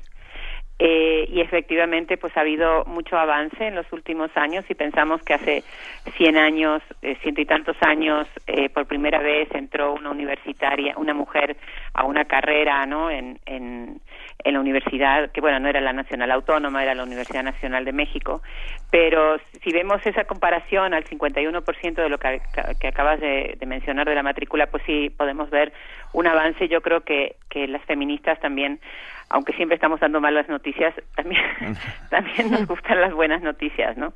Y esos son todos buenos datos. Yo creo que el problema de, de, la, de, la desigualdad, más allá de, de, los, de los datos, es cuando profundizas un poco y ves algunos, algunas cifras que tienen que ver con qué tipo de carreras eligen las mujeres, y es decir, dónde están las mujeres y dónde están los hombres, ¿no? Yo creo que ese es un paso importantísimo que hay que dar en la universidad pero no solamente en, en el ingreso al acceso a la, a la vida universitaria, sino también un poquito antes, ¿no? Cuando los estudiantes y las estudiantes eligen carreras y se visualizan, se imaginan en su vida profesional, ¿no? Estoy hablando de carreras en donde hay muy pocas mujeres, como puede ser ingeniería o las ciencias, lo que se llama las ciencias duras, ¿no? O carreras en donde hay muchísimas mujeres, como trabajo social, psicología, pedagogía y, y, no quiero alargarme mucho, pero si ves un poco la o si ven, perdón, ustedes la diferencia entre unas carreras y otras, las mujeres siguen eligiendo carreras en donde, en donde el, perfil es de cuidado, de atención a los otros, ¿no? Entonces eso es algo que hay que, yo creo que es un reto en la, en la segregación, ¿no? ¿Dónde está, el, ¿Dónde está ese 51% de mujeres en la universidad, ¿no? ¿Qué carreras eligen? ¿Qué puestos tienen, ¿no? Pues, y eso, bueno, estamos de alguna u otra manera avanzando y eso es importante. Hablábamos de que hoy no es un día para celebrar, sino para conmemorar, para, para insistir, para recordar, ¿no? Porque, porque en cuanto olvidemos todos los agravios que ha sufrido la mujer a lo largo de la historia, no lograremos dar un paso más hacia adelante. ¿Cómo lo ven desde el programa eh, desde el programa de estudios de eh, género. de estudios de género de la UNAM. Mira o sea yo creo que has dado en el clavo no o sea el, el Día Internacional de la Mujer es un día de lucha efectivamente. Yo creo que es el día de lucha del feminismo no porque es un día de, de efectivamente de recordar eh, tú has dicho la palabra agravio, yo creo que sí tiene que ver con, con la desigualdad, con, con la cantidad de obstáculos y de, y de dificultades que las mujeres han tenido que, que sobrellevar a lo largo de pues de los últimos pues de los últimos milenios diría yo, pero ya como lucha feminista pues los últimos 200 años, ¿no?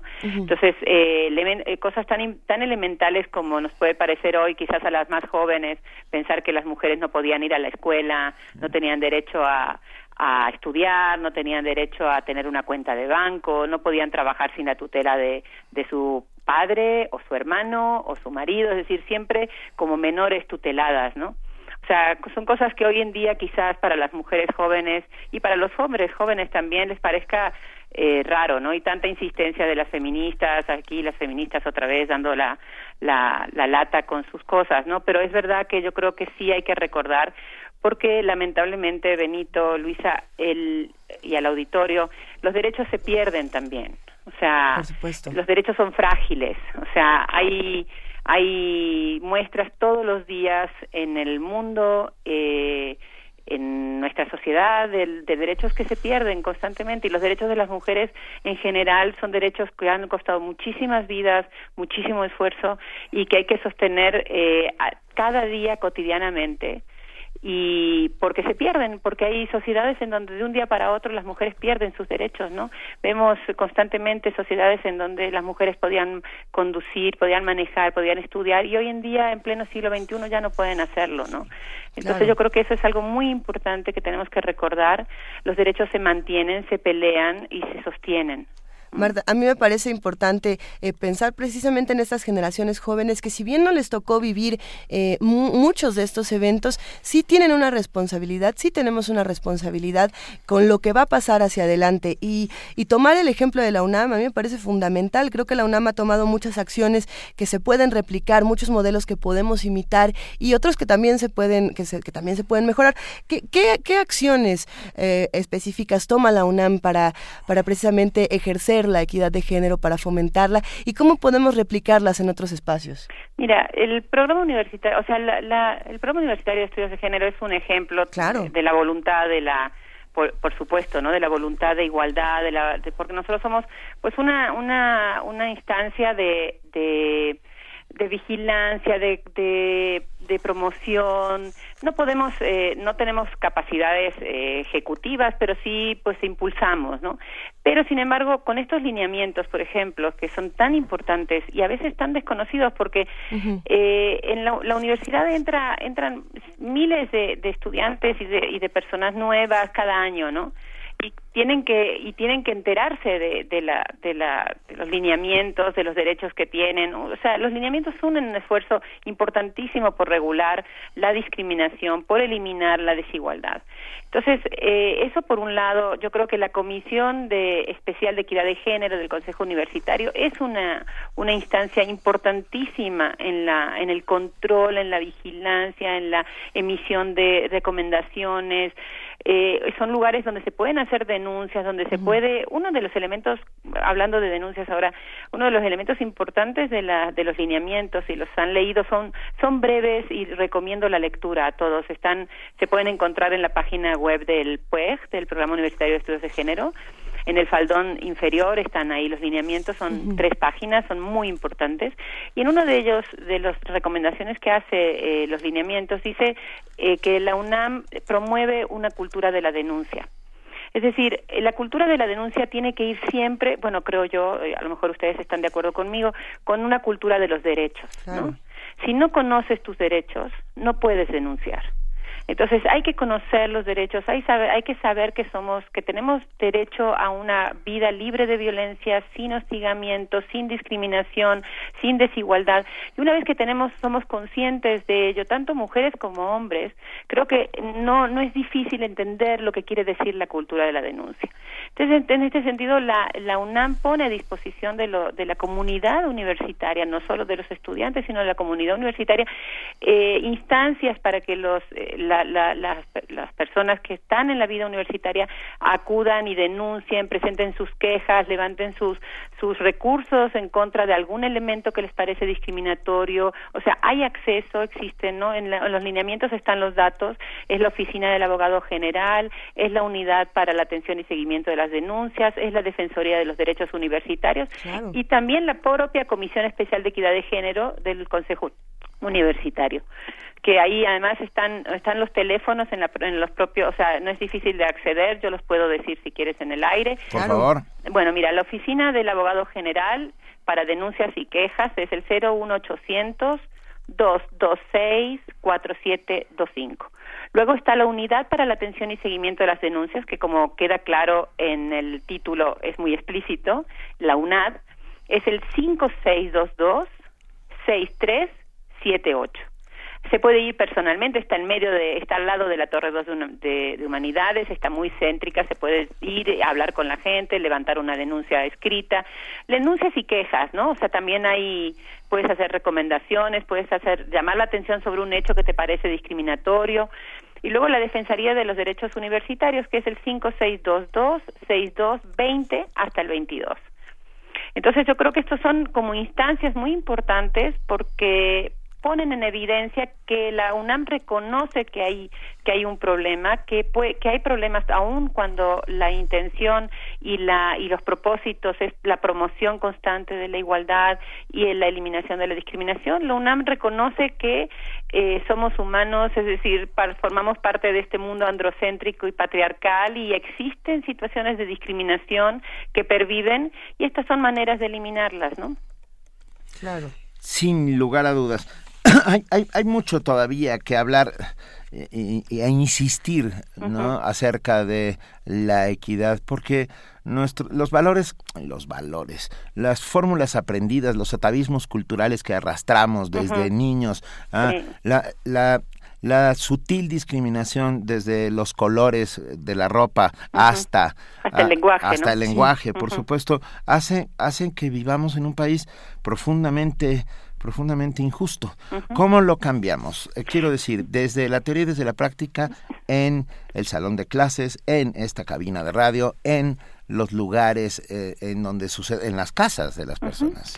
Mira, yo creo que es un tema importantísimo el que tocas porque yo pienso que el tema del cambio cultural es fundamental.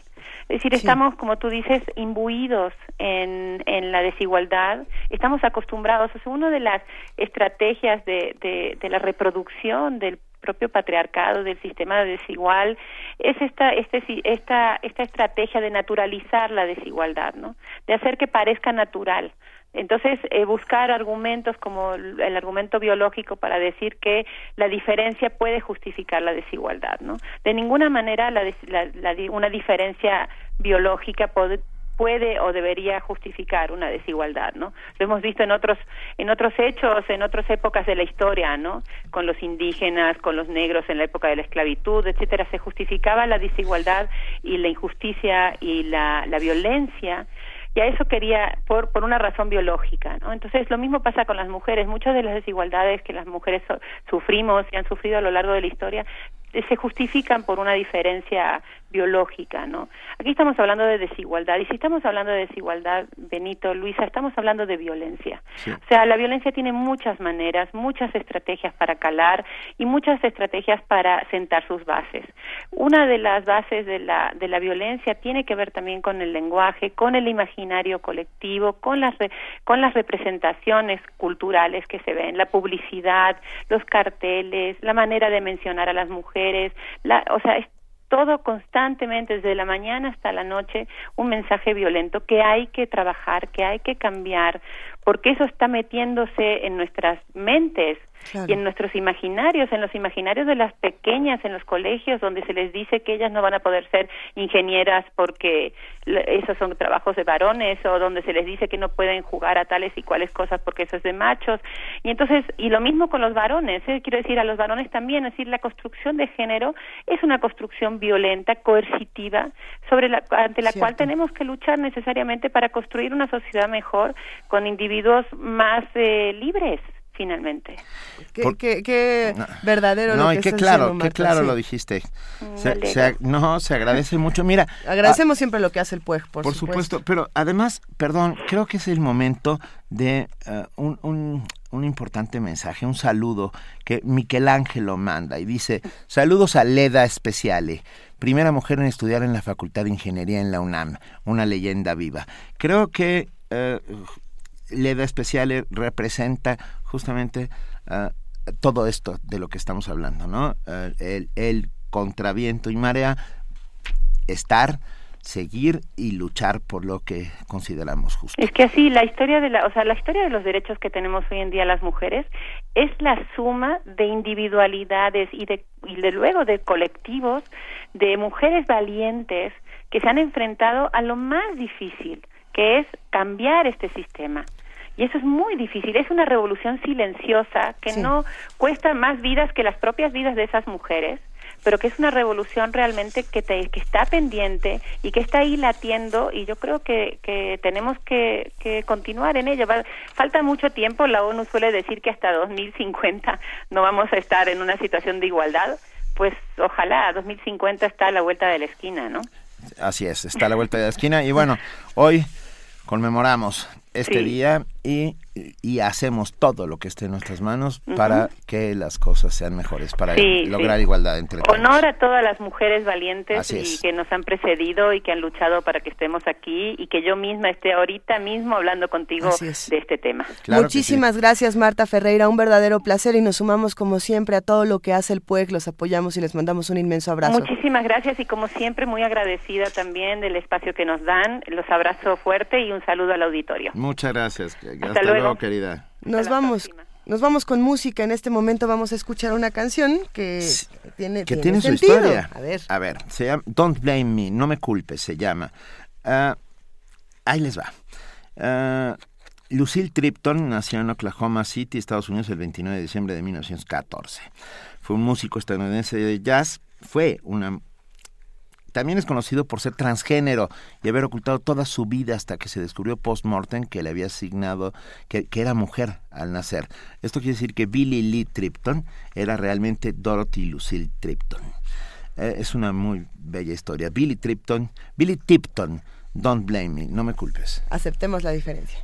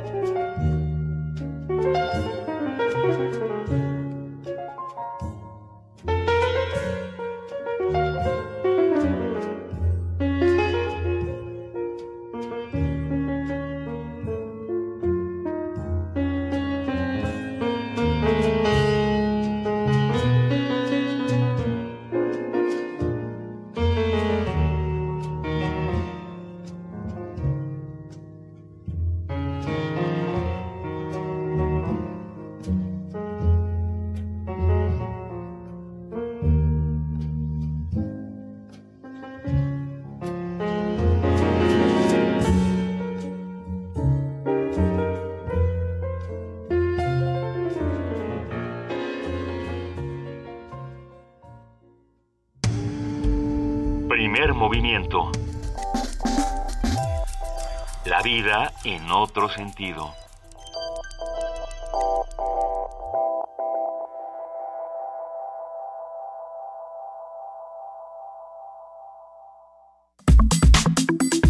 Nota Internacional. Vamos a nuestra nota internacional. España no tiene gobierno ni está claro que vaya a tenerlo antes de mediados de año. La Unión Europea tiene normas, tiene plazos y todos están en peligro de no cumplirse.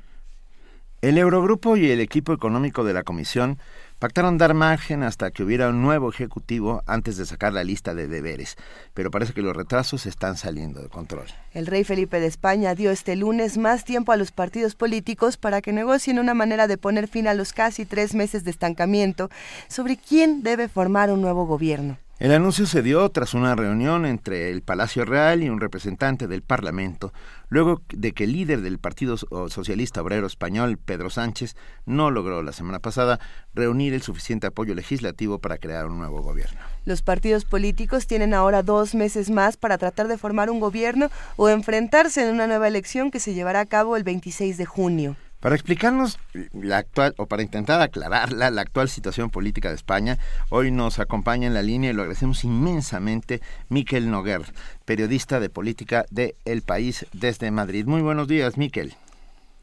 Hola, ¿qué tal? Muy buenos días. Muchísimas gracias. A ver, ¿por qué no se ponen de acuerdo los políticos españoles? es, una pregunta complicada para empezar el día.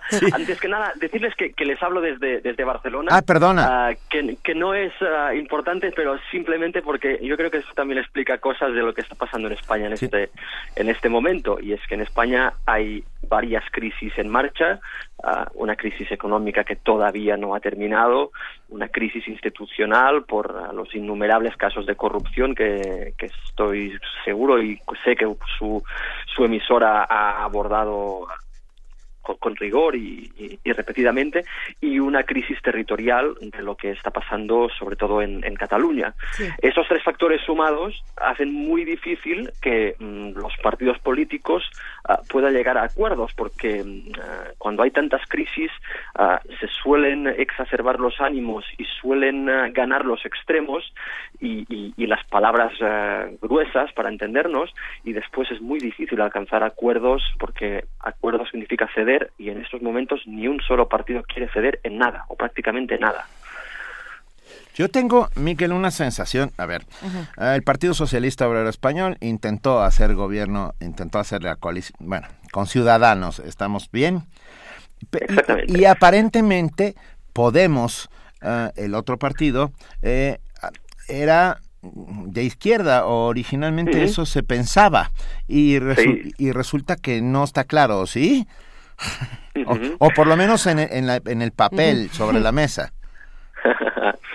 A ver, Podemos tradicionalmente ha intentado evitar ser calificado de un partido de, izquierdas tradicional porque Podemos ah, nació eh, a partir de los movimientos callejeros de protestas ah, del movimiento de los indignados y, de otros, también ha habido de, otras fuentes.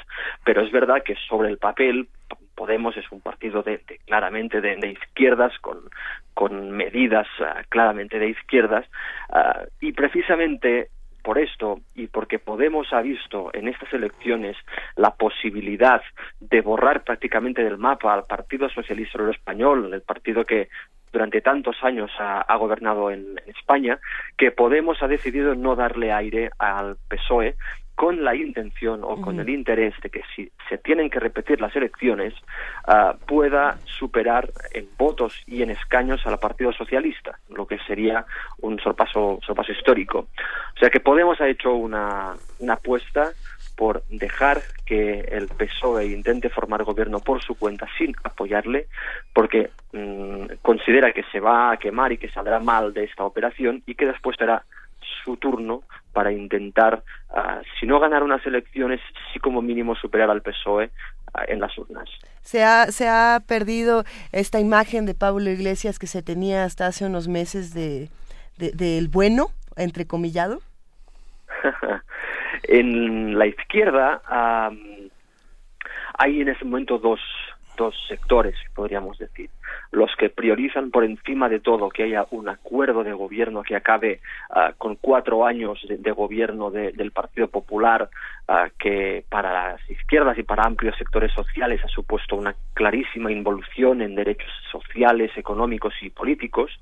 Y otro sector que dice que no, no todo vale para, para echar a, a, PP y a Mariano Rajoy, que si este pacto para echar a Mariano Rajoy al PP pasa por pactar con el centro derecha, que es Ciudadanos, pues esto ya no vale. ¿no?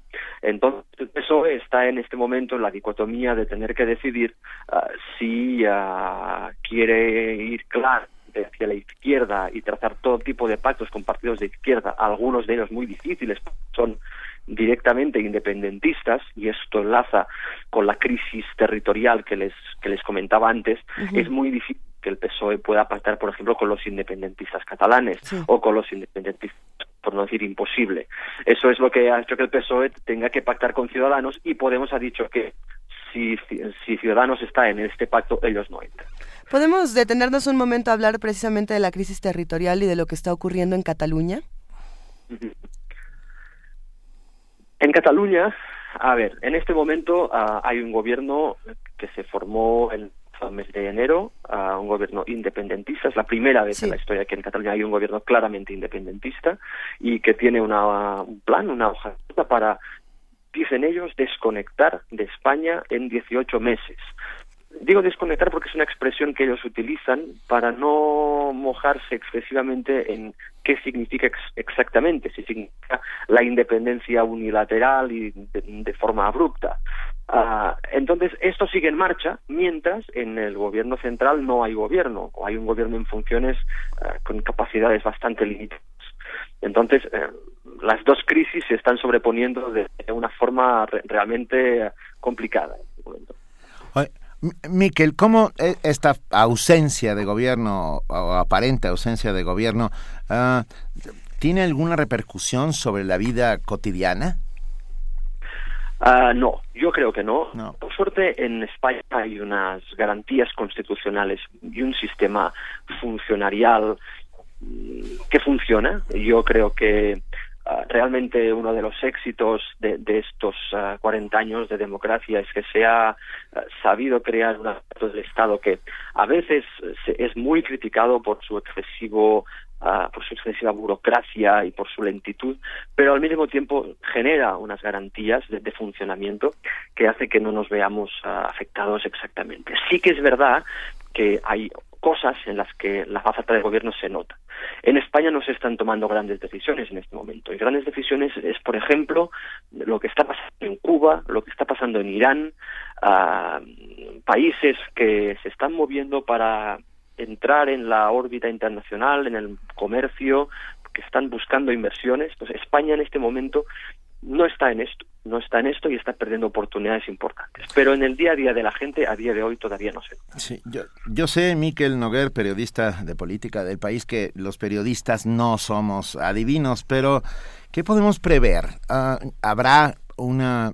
¿Habrá alguien cederá finalmente y se logrará la constitución de un gobierno o, o de plano hasta las elecciones de junio? junio. Uh -huh. En esos momentos um, hay una gran, gran, gran presión por parte de todo el mundo empresarial uh, para que los dos grandes partidos, que siguen siendo el Partido Popular y el Partido Socialista Obrero Español, lleguen a un acuerdo. Que lleguen a un acuerdo a, al estilo de lo que se logró en su día en Alemania, la, la llamada la Gran Coalición. Pero esos dos partidos, uh, su razón de ser en buena medida es uh, la ir en contra del otro. Claro. Entonces esto es muy difícil no hay un gran cambio. Y por gran cambio eh, entiendo que haya una dimisión, que Mariano Rajoy se aparte, de la escena política y se vaya. O alguna cosa parecida a esto, yo no veo otra salida que elecciones. Con los sectores comunistas y el actual tono del debate, muy difícilmente puede haber un acuerdo del gobierno que evite otras elecciones. ¿Y, cómo es, Miquel, que todo esto se relaciona con lo que está ocurriendo? O sea, podemos pensar en estas tres crisis que hay en España, la corrupción, la económica, la territorial, y bueno, eh, todo eso se refleja en, estas elecciones. Pero también hay una relación con lo que está ocurriendo con la Unión Europea y con esta crisis eh, de geopolítica que podemos ver, esta reconfiguración extraña. ¿Cómo, cómo podemos relacionarlo? Discúlpele, he perdido la, última parte de la pregunta. Sí, ah, lo, repetimos. ¿Cómo es que se relaciona lo que está ocurriendo en España con la crisis europea? Pues el gran problema de, en este momento es que, como le decía, España es el gran ausente del panorama internacional.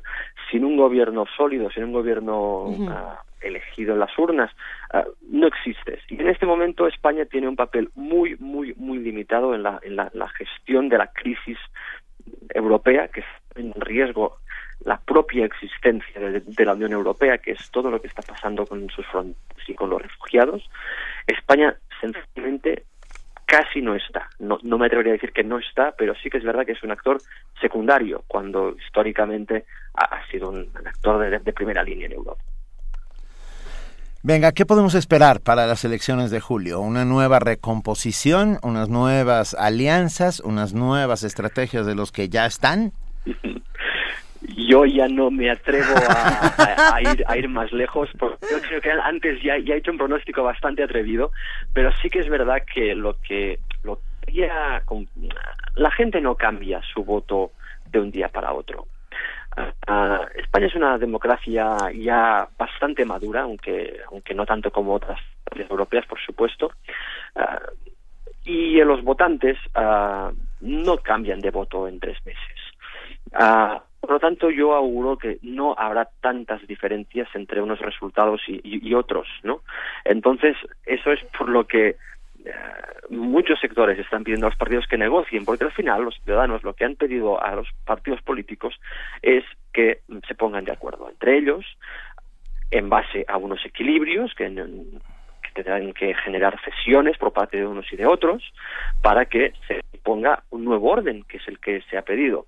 De alguna forma, los ciudadanos ordenaron a sus políticos que negocien y eso es precisamente lo que no están haciendo.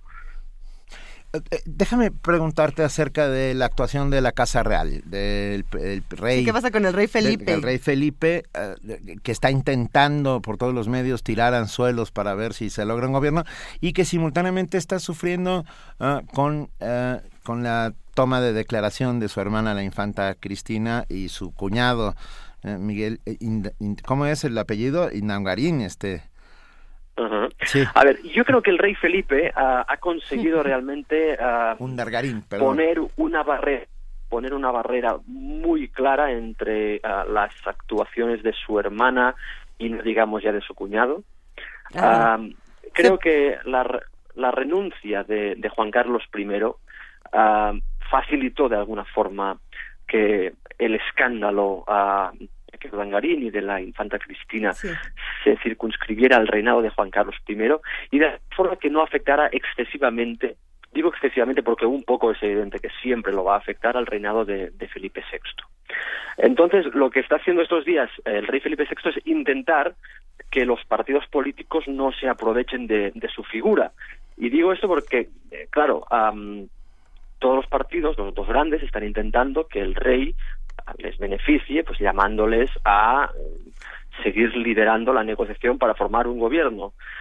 Y simplemente el rey lo que ha dicho es, oigan, ustedes pónganse de acuerdo entre, entre ustedes y cuando tengan una, vengan a verme y me lo explican y después yo voy a, hacer lo, que me toca hacer, que es encargar la formación de un gobierno. Pero antes negocien ustedes porque son ustedes los que tienen el mandato de los ciudadanos, no yo. Y de una forma yo creo que ha actuado inteligentemente para no derrochar su capital institucional, que es mucho. Miquel Noguer, periodista de política del país, parece que estamos perdiendo la comunicación, esperemos que, no sea el caso. Eh, nos despedimos por ahora con un comentario que quieras agregar. Pues yo creo que España está viviendo una situación complicada, pero al mismo tiempo muy saludable. Los grandes partidos políticos españoles no estaban acostumbrados a la negociación, estaban acostumbrados a, las mayorías absolutas y a negociar ah, de forma muy, limitada. esa situación les está obligando a, remangarse y a hablar, a esforzarse y a ver que se tiene que renunciar. Y, y, lo que hacemos todos los ciudadanos en la vida, que es pactar constantemente, pues también creo que es bueno que lo hagan los grandes partidos y es posible que España pueda salir fortalecida de esta situación. Bueno, yo, yo estoy convencido que sí. Ah, eh, la democracia es un juego eh, complejo y sin embargo bastante claro, ¿no? Ah, tenemos que y tenemos que jugarla. Todo todo aquel que piense lo contrario estará pidiendo otras cosas. Uh, Miquel Noguer, periodista de política del país, desde Barcelona, no sabes cuánto lo agradecemos aquí en Primer Movimiento en Radio UNAM. Pues ya saben dónde estoy. Venga, te mandamos un abrazo. Gracias, Miquel. Gracias, Miquel. Gracias, buenos días. Hasta luego. Hasta luego. Primer movimiento. La vida en otro sentido. Son las 8 de la mañana con 52 minutos. Muchísimas gracias a los que nos escriben, a los que se integran a las discusiones. Eh, díganos qué es lo que piensan que está ocurriendo en España, qué es lo que opinan de todas las noticias eh, recientes de la Unión Europea. Sin duda muchas son muy fuertes, pero bueno, eh, nos interesan a todos, así que vamos sumándonos a este diálogo. Tenemos más mensajes, tenemos llamadas, opiniones contrastadas sobre el Día de la Mujer, si se celebra, si no se celebra, si se conmemora. respetamos todas las opiniones y, y bueno, pues puede pueden consultarlas en nuestro Twitter, estamos en arroba PMovimiento, en Diagonal Primer Movimiento UNAMI en el teléfono 55 36 43 39. Gracias, Diogenito, gracias. Eh, Patricia Rodríguez, que dice la doctora Marta Chávez Padrón, primera mujer obtener un grado de doctora en Derecho. Estamos haciendo esta conmemoración. Gerardo B. Pedro Salmerón, querido Pedro. Un abrazo, a Pedro Salmerón. Se, armó una buena discusión. Se armó una discusión francamente bonita entre Pedro Salmerón que hablaba sobre el auditorio Arturo Warman, pero bueno, uh, aquí léala, léala. Eh, uh, gracias a arroba guion Ana Cristina Fuentes que nos dice hay pocas mujeres en la ciencia, pero las que hay son muy admirables. Uh, arroba guion dice la construcción de género en la universidad al no dar apoyo es lo suficiente para desempeñar las actividades que desean. Ah, muchas gracias de verdad a todos. Eh, Juan Mario Pérez, Didi. Juan Mario Pérez es precisamente quien nos mandó la invitación, o bueno, quien, quien comparte la, el cartel de la invitación para las conferencias Guillermo Bonfil Batalla, que son las que suscitaron toda esta controversia divertida. Se están divirtiendo. ¿eh? A ver, dice, eh, se llama Los racismos son eternos y el ponente es el doctor Eduardo Luis Menéndez. Esto, como ya lo habíamos dicho, es el jueves 10 de marzo de este año a las 5 de la tarde en el Auditorio Arturo Barman vayan, platiquen, discútanlo, se va a armar eh, un buen debate, al parecer va a estar muy interesante, yo, yo, yo por ahí voy a estar. Gracias Lobo Negro Lobo, eh, que dice en la Plaza de la UNAM, haciendo comunidad con ustedes, suerte hoy, igualmente, Mirisac, como siempre, junto a nosotros, Adam Verdarrain, Ricardo Ricardo Valdés, conmemoremos con educación a todas las mujeres que le dieron forma al mundo que vivimos. Eso. Eh, Tenemos ya los ganadores de... Ah. a ver, regalamos libros. Primero regalamos el Diccionario de Lógica y Filosofía de la Ciencia. Eh, los, esto se lo, regalamos uno por Facebook, uno por Twitter y uno por teléfono. Y se los llevaron Vanessa Flores Salva, Norma Beatriz López Simón y Rafael Chávez Rivera. Y por otro lado también regalamos este libro Los placeres y los días de, de Alma Guillermo Prieto. Eh, fue, fue divertido porque el nombre es, es complicado de escribir. Guillermo Prieto va todo, junto, Y de pronto encontramos por ahí que eran Guillermo Alma Prieto, Prieto Alma Guillermo. Se, van haciendo recombinaciones. Pero bueno, este libro se lo lleva Alfonso Núñez Méndez. Se lo, este Almadía. Y bueno, pues un abrazo a Almadía. Y, tenemos también ya los tres. Ya los ah, dijimos. estos los dijimos. Gracias Alianza y gracias Almadía por estos regalos. Gracias a Carnalita del Mundo, a Hugh, que, que, nos pone un mensaje, dice, no somos nadie para dar igualdad, todos somos seres humanos, imaginemos un individuo asexual y partamos de esa base. Eh, difícil en estos tiempos y después de todo lo que hemos vivido, pero pero ven, se agradece, se agradece que estés con nosotros haciendo haciendo comunidad. Gracias a Oscar Zamora, Jorge J. Leiva, Claudia Guerrero. Hay muchos. Falda, vamos a seguir diciendo a todos los que nos escriben, pero vamos en este momento a una cápsula que nos comparte nuestro amigo Abraham Menchaca, nuestro compañero reportero, sobre el cromosoma Y. Actualmente, el cromosoma Y masculino contiene tan solo el 2% de los genes que tenía hace 180 millones de años, cuando era idéntico al X. Diego Cortés, investigador del Centro de Ciencias Genómicas de la UNAM, analizó la evolución de los genes del sistema sexual en 15 especies de mamíferos para entender la degeneración del cromosoma Y. Nosotros nos dedicamos a analizar las diferentes especies, diferentes animales, para ver qué genes tienen y cuál ha sido el grado de degeneración de este cromosoma en los diferentes, en las diferentes ramas de los mamíferos placentarios, para ver si esta degeneración ha sido progresiva desde el inicio en que aparece este cromosoma o ha sido como heterogénea y entonces hay unos grupos que van más rápido que otros y entonces van a perder más rápidamente este cromosoma que otros. El investigador explicó que hay un gran debate en el área para determinar cuándo puede desaparecer el cromosoma Y. Entonces, esta gran, este gran debate lo podemos resolver analizando diferentes especies, ver, viendo cómo se degenera este cromosoma en diferentes especies, comparando entre ellas, no hacer lo que se llama una comparación evolutiva y tratar de predecir al futuro cómo va a ir desapareciendo este cromosoma, si se va a tardar unas décadas o se va a tardar miles de millones de años, ¿no? Sabemos que ya tiene 180 millones de años de historia puede igual durar 180 millones de años o puede durar algunos millones de años. Entonces, justamente en eso estamos trabajando, tratar de estimar en qué momento este cromosoma se podría perder en las poblaciones masculinas de los animales placentarios. En estudios recientes, precisó el doctor Cortés, se ha descubierto una correlación significativa entre cromosomas degenerados y la muerte temprana de los individuos adultos que lo portan. Para Radio UNAM, Abraham Menchaca. Primer movimiento. La vida en otro sentido.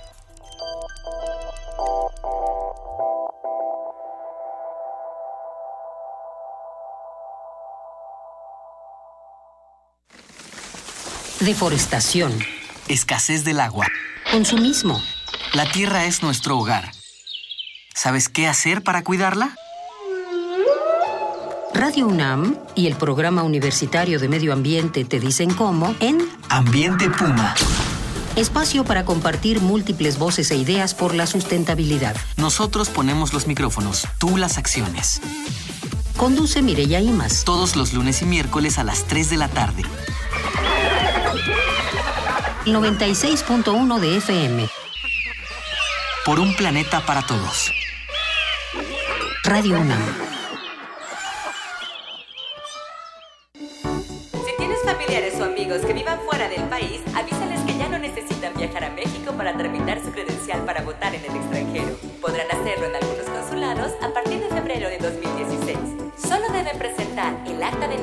Original, identificación con fotografía y comprobante de domicilio en el extranjero. Para mayor información, consulta www.ine.mx o llama al 01800 433 2000.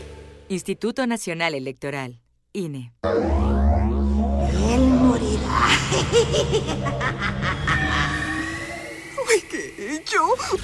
Por Dios, no te me mueras.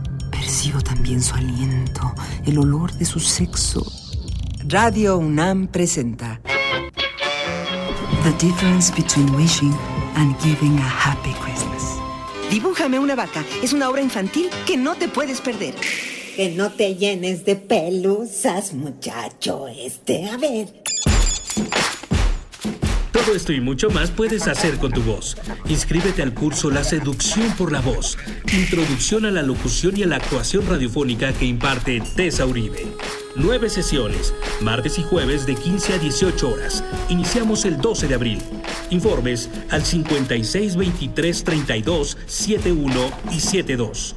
Aquí en Radio NAM. No sé qué tiene tu voz que fascina. Primer movimiento.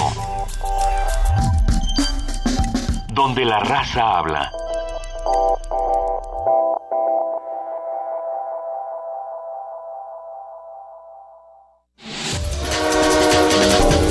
Corte informativo. Hoy se conmemora el Día Internacional de la Mujer. En este marco, la UNAM entregará el reconocimiento Sor Juan Inés de la Cruz a universitarias destacadas en materia de docencia, investigación y difusión de la cultura. A 13 años de su creación, 1061 universitarias han recibido el galardón. Es fundamental combatir los patrones difundidos por los medios de comunicación, donde la mujer es relegada a la crianza de los hijos y al mantenimiento del hogar, señaló la investigadora brasileña Gina Viera Ponte de Albuquerque durante su visita al Instituto de Investigaciones sobre la Universidad y la Educación de la UNAM. La académica afirmó que la educación es la base para que los jóvenes rechacen los estereotipos sociales y cualquier tipo de violencia de género. El Instituto Nacional de Estadística y Geografía señaló que las mujeres trabajan más que los hombres. Indicó que por cada 10 horas de carga total de trabajo remunerado y no remunerado realizado por las mujeres, los hombres solo realizan 8 horas. Del 1 de enero de 2010 al 31 de diciembre de 2015, se registraron 25 homicidios contra defensores y defensoras de derechos humanos en el país, por lo que es necesario investigar sus muertes y proteger este tipo de activistas, aseguró la Comisión Nacional de Derechos Humanos. En México se han registrado 4.121 casos de personas infectadas por influenza, de los cuales 149 han fallecido, aseguró José Nao Robles, titular de la Secretaría de Salud. Dijo que en ningún estado de la República está fuera de control dicha enfermedad y que durante la semana habrá abasto total de medicamento en todo el país. Fernando Portela, subsecretario de Hacienda, indicó que las medidas que se tomaron para enfrentar los factores económicos externos permitirán a México seguir creciendo con estabilidad. Al comparecer ante la Cámara de Diputados, aclaró que se busca conservar la estabilidad del país en un entorno complejo. Que México continúa creciendo, diferenciándose de otras economías, en particular de las economías emergentes. Las reformas estructurales continuarán implementándose y mostrando sus resultados. El gobierno está comprometido con la estabilidad macroeconómica sustentada en su disciplina fiscal. David Penchina tomó posición como nuevo director general del Instituto del Fondo Nacional de Vivienda para los Trabajadores. Dijo estar comprometido a lograr un instituto con eficacia operativa que consolide su sentido social. El gobierno de la Ciudad de México modernizó 50 unidades de la red de transporte de pasajeros RTP para fortalecer el servicio Atenea. El objetivo es ofrecer a mujeres y niños un transporte público seguro y de calidad. Ban Ki-moon, secretario general de la ONU, explicó que es necesario unir fuerzas para erradicar la violencia contra las mujeres y niñas en el mundo, ya que de esa forma habrá equidad e igualdad entre los seres humanos. Los esfuerzos incansables del movimiento por los derechos de la mujer, de los gobiernos y otros socios han hecho de esta lucha una prioridad en la Agenda para el Desarrollo Sostenible 2030. Nuestra meta es un planeta donde las mujeres y las niñas vivan libres de la violencia y la discriminación, dijo Van. Al menos 50 personas fallecieron después de un ataque terrorista protagonizado por grupos yihadistas en Túnez. Entre las víctimas se encuentran civiles y elementos de la policía local. Tras los atentados, las fronteras con Libia fueron cerradas. Hoy, en los principales bancos del país, el dólar se vende en 18 pesos con 5 centavos y se compra en 17 pesos con 30 centavos. Hasta aquí la información, lo esperamos en nuestro corte vespertino.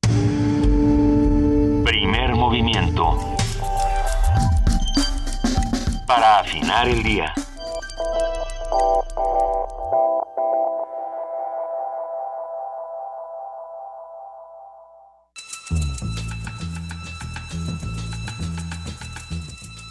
Es hora de poesía necesaria.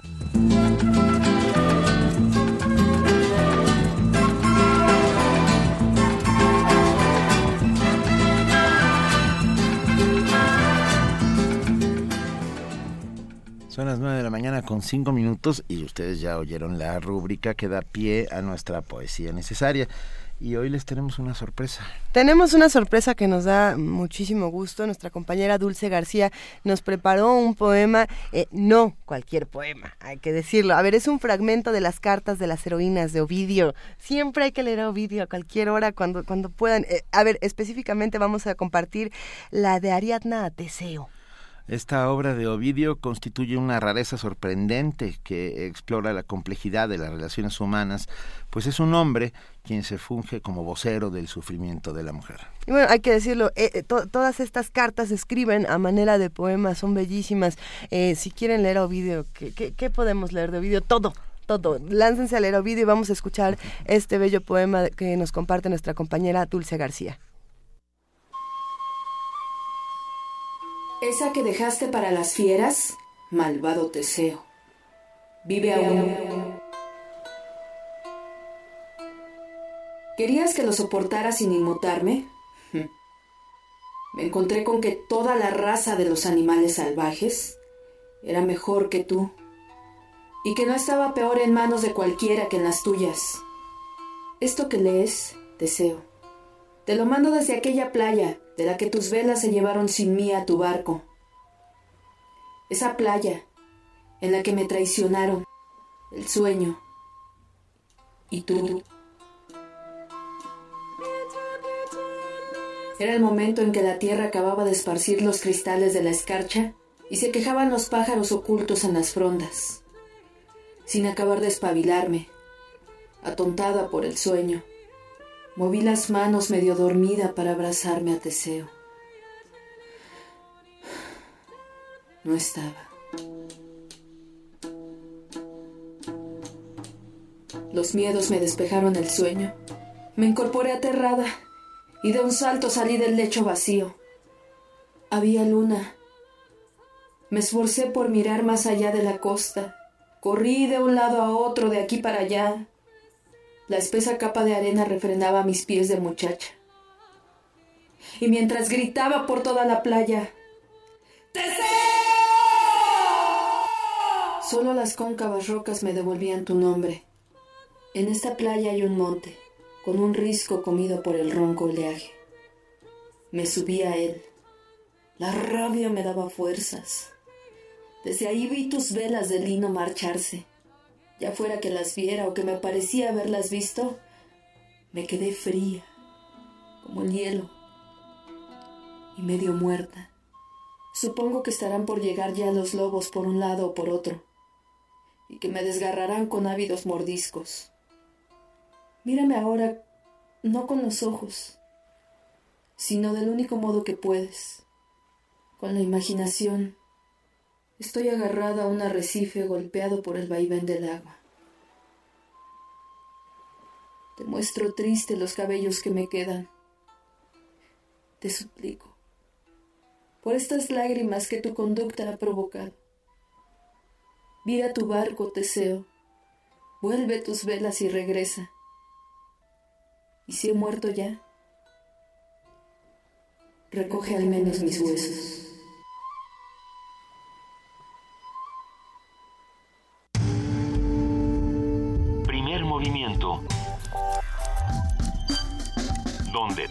Rugen, el puma ronronea.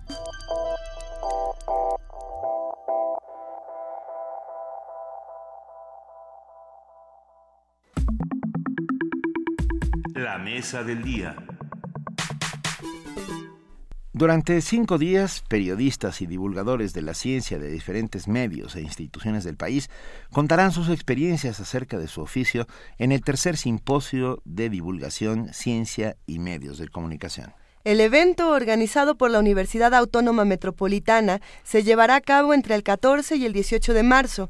Esta es su tercera edición en la que se pretende acercar la divulgación de la ciencia a estudiantes, educadores y público en general interesado en el quehacer científico. Los conferencistas harán una introducción a la divulgación de la ciencia y además platicarán sobre periodismo y divulgación de la ciencia en radio y televisión a partir del Simposio de Divulgación de la Ciencia organizado por la UAM y el concurso La Ciencia para Todos, hablaremos el día de hoy sobre la importancia de la divulgación y sus realidades. Esta mañana contamos con la participación precisamente de Verónica Fuentes, coordinadora general del concurso Leamos la Ciencia para Todos del Fondo de Cultura Económica. Bienvenida, Verónica, muchas gracias por estar con nosotros. Al contrario, muchas gracias a ustedes, buen día. Y también están aquí en cabina, están los dos, el doctor Javier Velázquez, neurocientífico y creador de la Oficina de Divulgación de la Ciencia de la UAM. Muy buenos días y gracias por acompañarnos. No, es un privilegio para mí, gracias. Es un placer. Mucho que celebrar porque tenemos por un lado concurso y por otro lado simposio y creo que las dos cosas se van a juntar para que tengamos una charla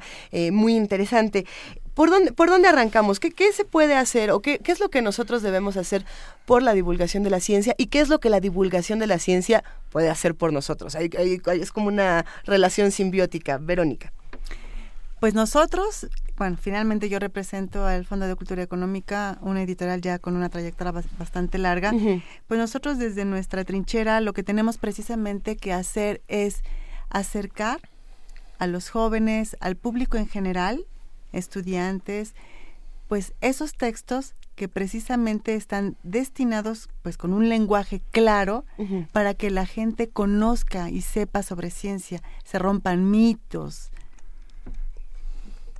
de este lado, Javier Velázquez. Gracias. Bueno, sí, eh, yo les platico que nuestra universidad, como muchas universidades, tiene entre sus labores fundamentales, además de la docencia y de la investigación, hacer divulgación, hacer difusión de la cultura.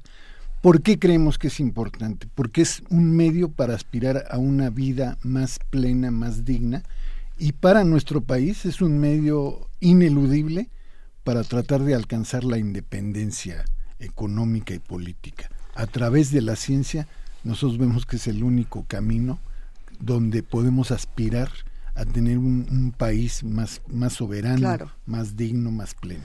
Y, y, también para satisfacer nuestras curiosidades y para abonar en nuestros asombros. Ah, yo creo que hoy por hoy los que somos lectores estamos dando un segundo paso. No solamente leemos por placer, sino también estamos empezando a ser usuarios plenos de cultura escrita. Y la divulgación de la ciencia ocupa un lugar importantísimo dentro, dentro de esta formación de educación sentimental y de educación formal a la que estamos eh, sometidos diariamente. ¿Qué hacemos para acercarnos a la divulgación de la ciencia? Bueno, es, es todo un reto, si me permites, Verónica. Esto es todo un reto porque hay públicos muy diversos y porque hay objetivos también muy, muy, muy diversos. Nosotros, ¿por qué queremos acercar a una población a la ciencia? Pues para, para, para resaltar la importancia que tiene para el país y para las personas desarrollar la ciencia y el avance tecnológico.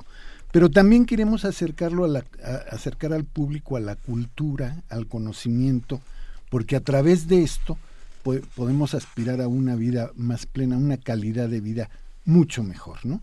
A nosotros en los últimos tiempos nos gusta hablar de divulgación académica, porque no nada más es la ciencia la que queremos divulgar, sino es el conocimiento total como un medio, repito, de alcanzar una vida más, más plena y más satisfactoria. Este conocimiento total necesita divisiones y lo pregunto así porque a veces hacemos esta, este asunto de las ciencias contra las humanidades, ¿no? Que ese es una, un debate eterno que hemos tenido en esta mesa varias veces, que dicen, no, a ver, eh, la ciencia va por este lado, las humanidades van por este otro, o van todas juntas, eh, están interconectadas, hay constelaciones que, que se van uniendo unas con otras. Pero bueno, Verónica, desde el lado del Fondo de Cultura, ¿cómo se vive esto? ¿Se separa la ciencia y las humanidades? ¿Debemos juntarlas en, en, en una misma materia? ¿qué hacemos? Definitivamente hay que juntarlas. Uno de los, digamos, pioneros en la divulgación, el Lord Clark, él, por ejemplo, fue especialista en historia del arte. Y él al crear su, eh, su serie de textos sobre civilización, ajá, él lo que precisamente inició fue la divulgación de la ciencia, pero su especialidad era historia del arte. Entonces, ¿qué es lo que necesitamos hacer? En realidad sí es importante conjuntarlas. Finalmente, la vida diaria está rodeada de ciencia, ¿no? Y no importa si te gustan las humanidades o no, finalmente todo se conjunta en nuestra vida diaria. Sí es importante volverlas a unir. De hecho, por ejemplo, nosotros en la colección de la ciencia para todos eh, tenemos una de las áreas temáticas eh, que se la denominamos varia. Precisamente lo que buscamos es unir de nuevo la eh, multidisciplinaridad. Sí, eso es lo que estamos buscando. Y me quedé pensando, eh, doctor Javier Velázquez, En, en, los académicos, en los que hablan para sus pares, en, la posibilidad de poder traducirlos para que los entendamos todos. Ah, yo creo que la divulgación de la ciencia en ese sentido hace un, ejemplar, ejemplarmente su trabajo, ¿no? Porque si no, el conocimiento específico y excesivamente... Eh, concreto nos estaría vedado, ¿no? Claro. Sí, eh, es un reto juntar humanidades y ciencia porque los métodos son completamente diferentes. Eso es ¿no? cierto, sí. Y en la ciencia, pues tú te- aspiras a llegar a un conocimiento incontrovertible, ¿no? A través de, de un método muy estricto, muy riguroso. Que no es el mismo caso de las humanidades, ¿no? Lo cual no le resta valor a, la- a las humanidades. Pero ciertamente quienes estamos en la ciencia, pues empezamos a tener el reto de qué tan amplio es el círculo al que nos estamos dirigiendo. Nos podemos dirigir a nuestros puros pares con un lenguaje muy especializado que nada más nosotros entendemos. Sí. Podemos ampliar este círculo para que in- incorporar a nuestros alumnos, pero lo deseable es incorporar este círculo para que el pueblo no universitario se entere de cuál es el proceso, de cuáles son los retos, de cuál es la dinámica, de cuál es la importancia de hacer ciencia y tecnología en un país como este. Déjenme recordar a, a Bernardo Hussein, un, el primer Nobel, premio Nobel argentino, que decía que nuestros países la- latinoamericanos son tan pobres, tan pobres, que no nos podemos dar el lujo de no dedicarle muchos recursos a la ciencia.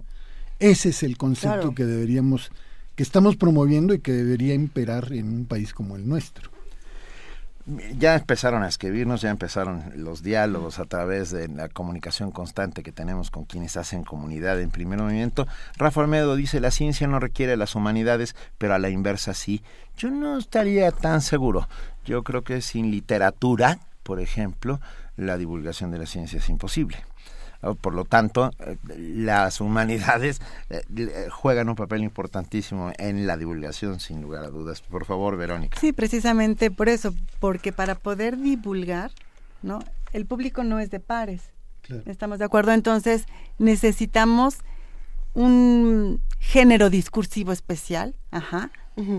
Un, un manejo del lenguaje especial, sencillo, ¿no? que nos per- y entendible, por supuesto, para el público que nos permita llegar, dar conocimiento y finalmente, bueno, pues este conocimiento pues da libertad, ¿no? De decisión sobre todo, ¿no? Nos da una libertad que me parece interesante que podemos analizar desde muchos puntos. Por ejemplo, eh, tenemos ahora hallazgos científicos que, que se difundieron de una manera muy sencilla para que todos pudiéramos entender. Por un lado, eh, la gravitación ahora que, que se hacen todos estos hallazgos y por otro, el descubrimiento del planeta 9, ¿no? Que fueron como, como las dos noticias que, que arrancan este año, este 2016 pero tenemos muchas cosas que están pasando, por ejemplo, en nuestro país, que necesitarían de, de un entendimiento, de una, de, una difusión sencilla para que todos pudiéramos sumarnos a la discusión y decir, a ver, es que esto, eh, dentro, en términos políticos, por así decirlo, me está dañando, o en términos económicos, y la ciencia entra ahí para explicármelo, y las narrativas de la difusión son fundamentales. ¿O qué, o qué piensas, Javier?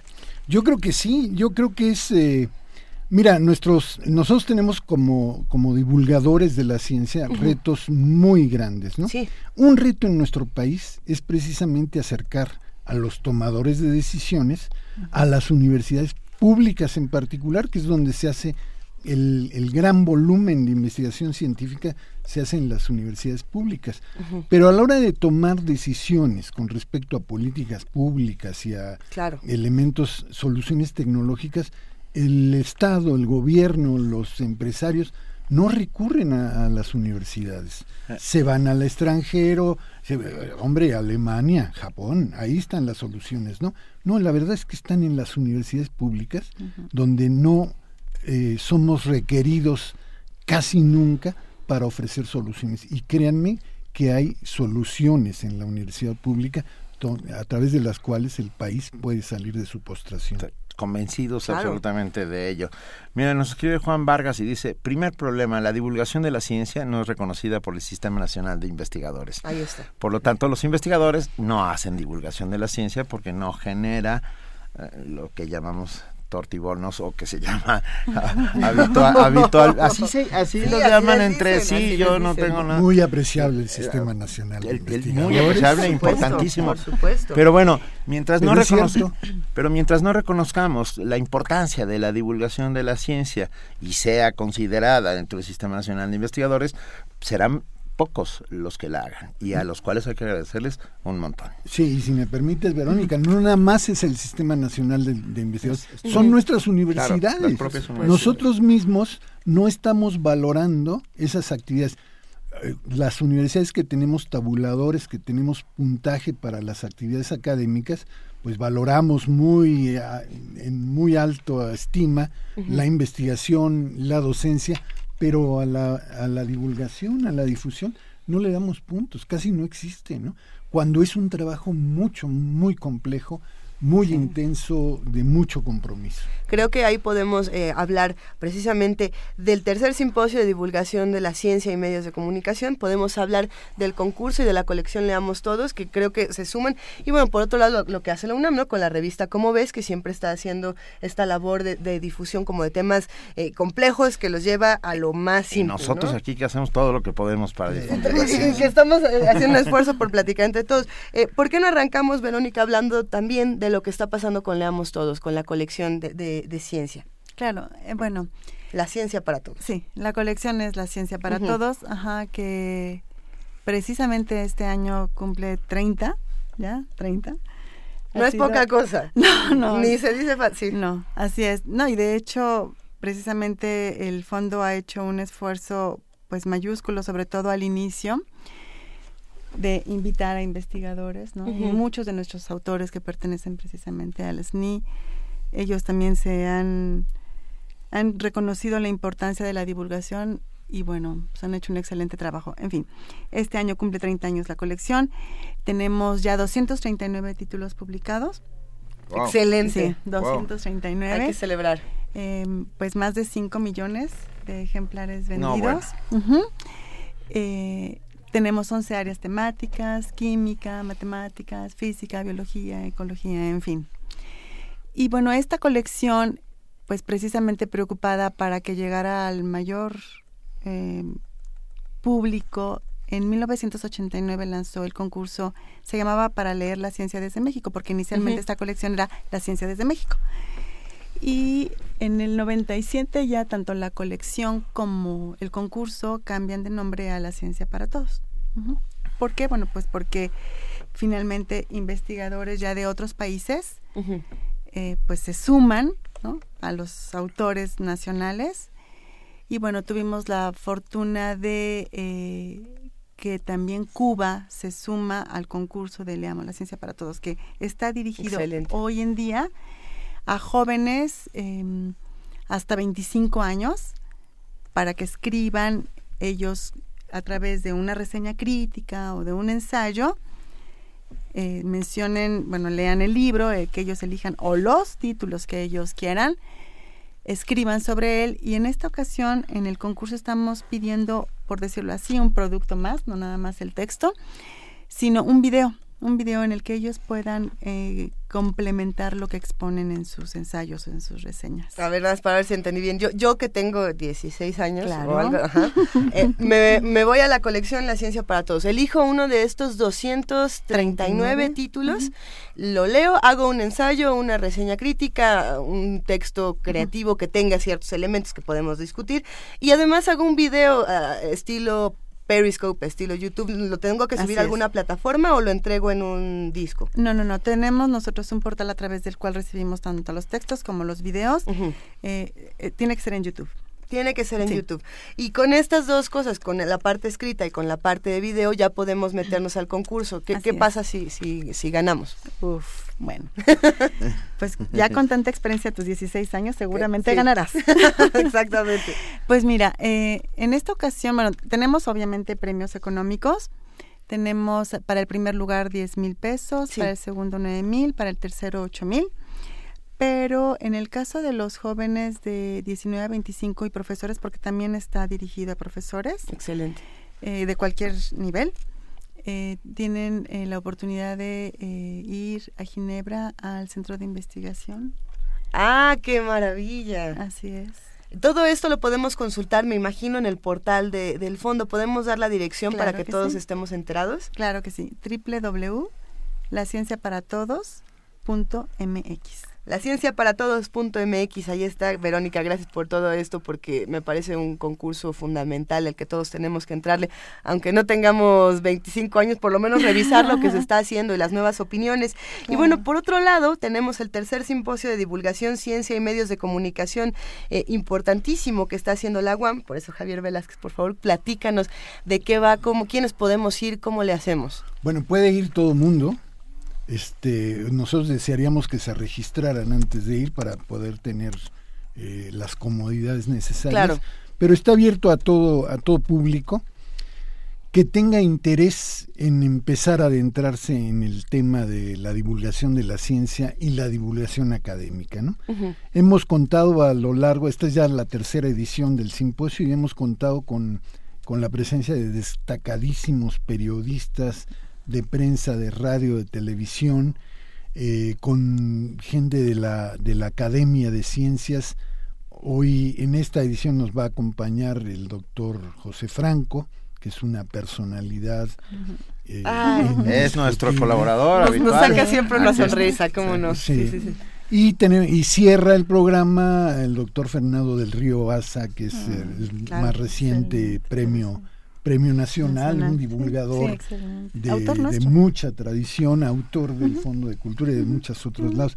En fin, hemos estamos muy satisfechos con la generosidad de todos estos eh, personajes.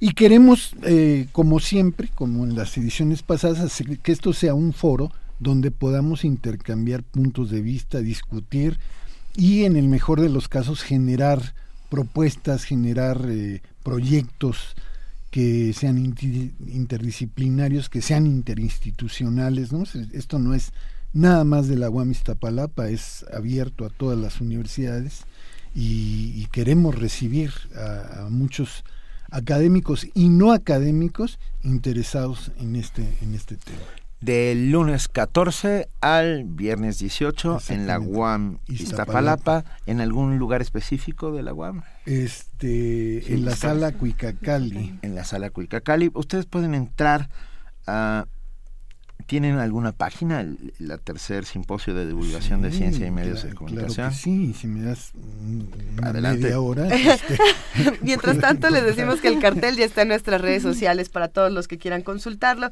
y también que pueden entrar a, a la cuenta de Twitter que es FCienciasWAM si no me equivoco, en, un momento más, arroba FCienciasWAM y ahí pueden consultar eh, también lo que se está haciendo. Eh, ahí, ahí está ese cartel que tiene toda una programación que van a disfrutar muchísimo. Vamos a ver si también encontramos la página de la UAM. Eh, me parece que, que, si la buscamos en cualquier, en cualquier buscador podemos acceder y encontrar toda esta invitación para el tercer simposio de divulgación, ciencia y medios de comunicación.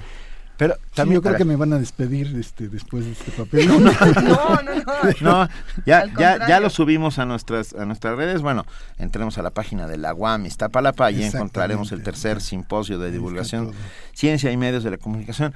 Comentabas al principio, eh, Javier Velázquez, que esta es la Semana del Cerebro. Sí, ah. esa es otra, otra, esa es una iniciativa internacional del International Brain Research Organization, donde eh, se, han se ha designado que, que, marzo es el mes del cerebro y las neurociencias. Y entonces en, en, muchas universidades alrededor del mundo se hacen eventos relacionados con las neurociencias, con el cerebro, para eh, convocar especialistas. Esto sí es, este, esto sí es una actividad de pares, ¿no? Este, promueve las neurociencias el estudio de las neurociencias entre los estudiantes. Y el día de hoy, en esta semana, se está celebrando esto en la UAM Iztapalapa con conferencistas que vienen de diversas universidades eh, a acompañarnos y a, mostrarnos los últimos adelantos que son verdaderamente sensacionales. Las neurociencias es como la última frontera del conocimiento. Y hay un gran divulgador de las neurociencias llamado Oliver Sacks que leerlo es una verdadera delicia, porque además escribe, escribía, lamentablemente. Lo inmortalizamos a través de la lectura, ese es el asunto ah, con Un antropólogo en Marte o el hombre que confundió a su mujer con un sombrero, eh, son, son verdaderas joyas no solo de divulgación científica, sino literarias, con un sentido del humor maravilloso, impecable, eh, logra que yo, que soy un absoluto salvaje, haya entendido parte de neurociencias. Bueno, ese es un hombre de ciencia y es un literato de altos vuelos. Así es ¿no? como Entonces no está peleada, no, está, peleado el arte con la, con, la, ciencia, ¿no? O sea, es posible, de claro, se necesita ser una gente muy dotada, muy bendecida por las musas para poder lograr ambas habilidades. Los compañeros de Feria Ciencias UAM ya subieron la página, ya no, para que no te preocupes. ya está. La página es Feria Ciencias UAM y Guami, feriacienciasguami.com. Ahí pueden encontrar todo lo referente a, esta a esta a, la ay nos, nos despedimos por ahora. Vamos a invitarlos, como les decíamos, al tercer simposio de divulgación de ciencia y medios de comunicación y el concurso La Ciencia para Todos. Eh, Verónica, ¿quería cerrar con algo ya para despedirnos? Bueno, sí, únicamente quería agregar que precisamente también Universum, en este mes, por lo del mes del cerebro, está haciendo actividades durante las tres semanas de marzo, porque no contamos Semana Santa.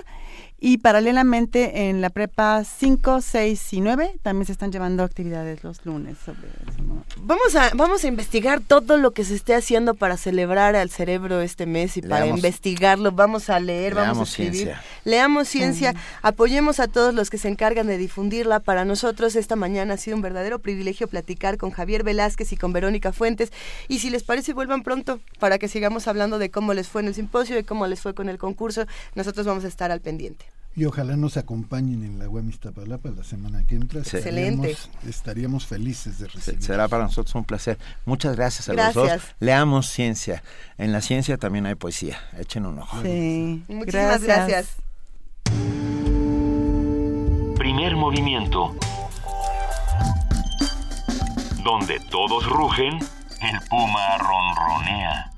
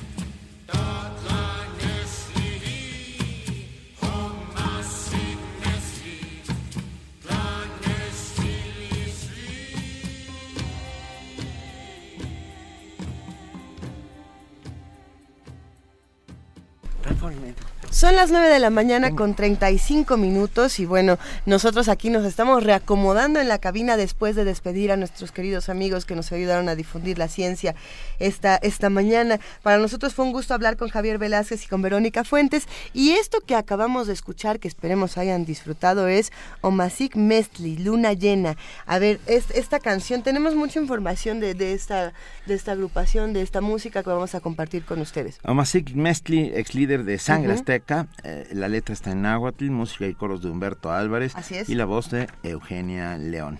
Eh, porque nos habían pedido Eugenia León por ahí, nosotros escuchamos, la producción siempre escucha las honorables recomendaciones, el honorable equipo de, producción. Y bueno, pues esperemos que hayan disfrutado eh, esta, esta canción que compartimos con ustedes, así como tenemos invitaciones. Un par de anuncios. Un par de anuncios. Bueno, queremos invitarlos a lo que está ocurriendo en la universidad, a todas las actividades que ocurren dentro de su casa. A ver, de entrada, el Instituto de Investigaciones Sociales de la Universidad Nacional Autónoma de México nos está invitando a la conferencia titulada Infraestructura Binacional, Planeación e Instrumentación de Proyectos Binacionales.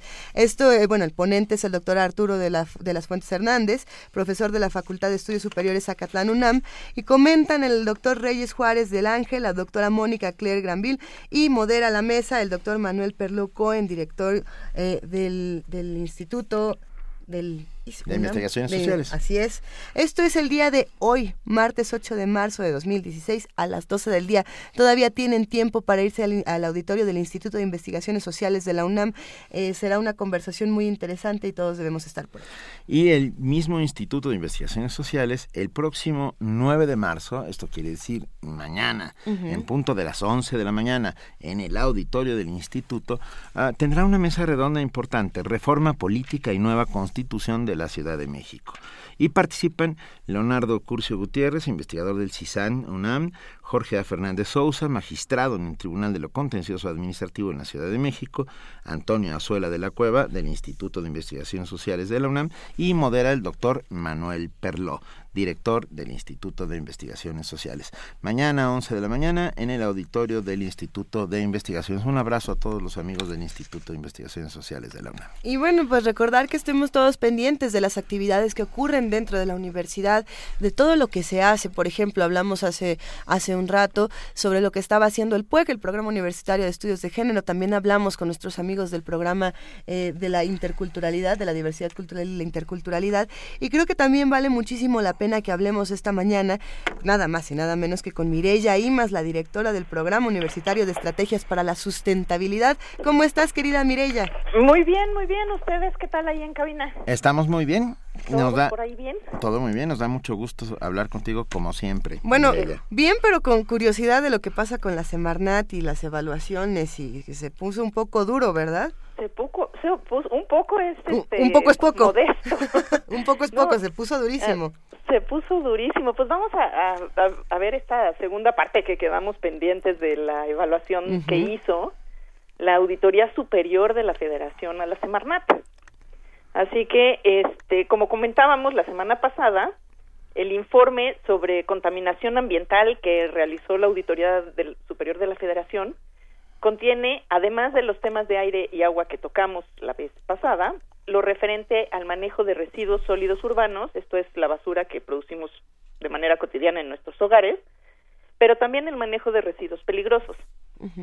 En este informe, la Auditoría Superior de la Federación nos dice que 19 entidades, incluyendo la flamante hoy Ciudad de México, carecen de organismos públicos descentralizados para el manejo de los residuos urbanos. Y esto es importante porque de esta forma no estarían sujetos a la temporalidad de las administraciones locales y podría pensarse en profesionalizar el servicio de limpia y recolección en todas las ciudades.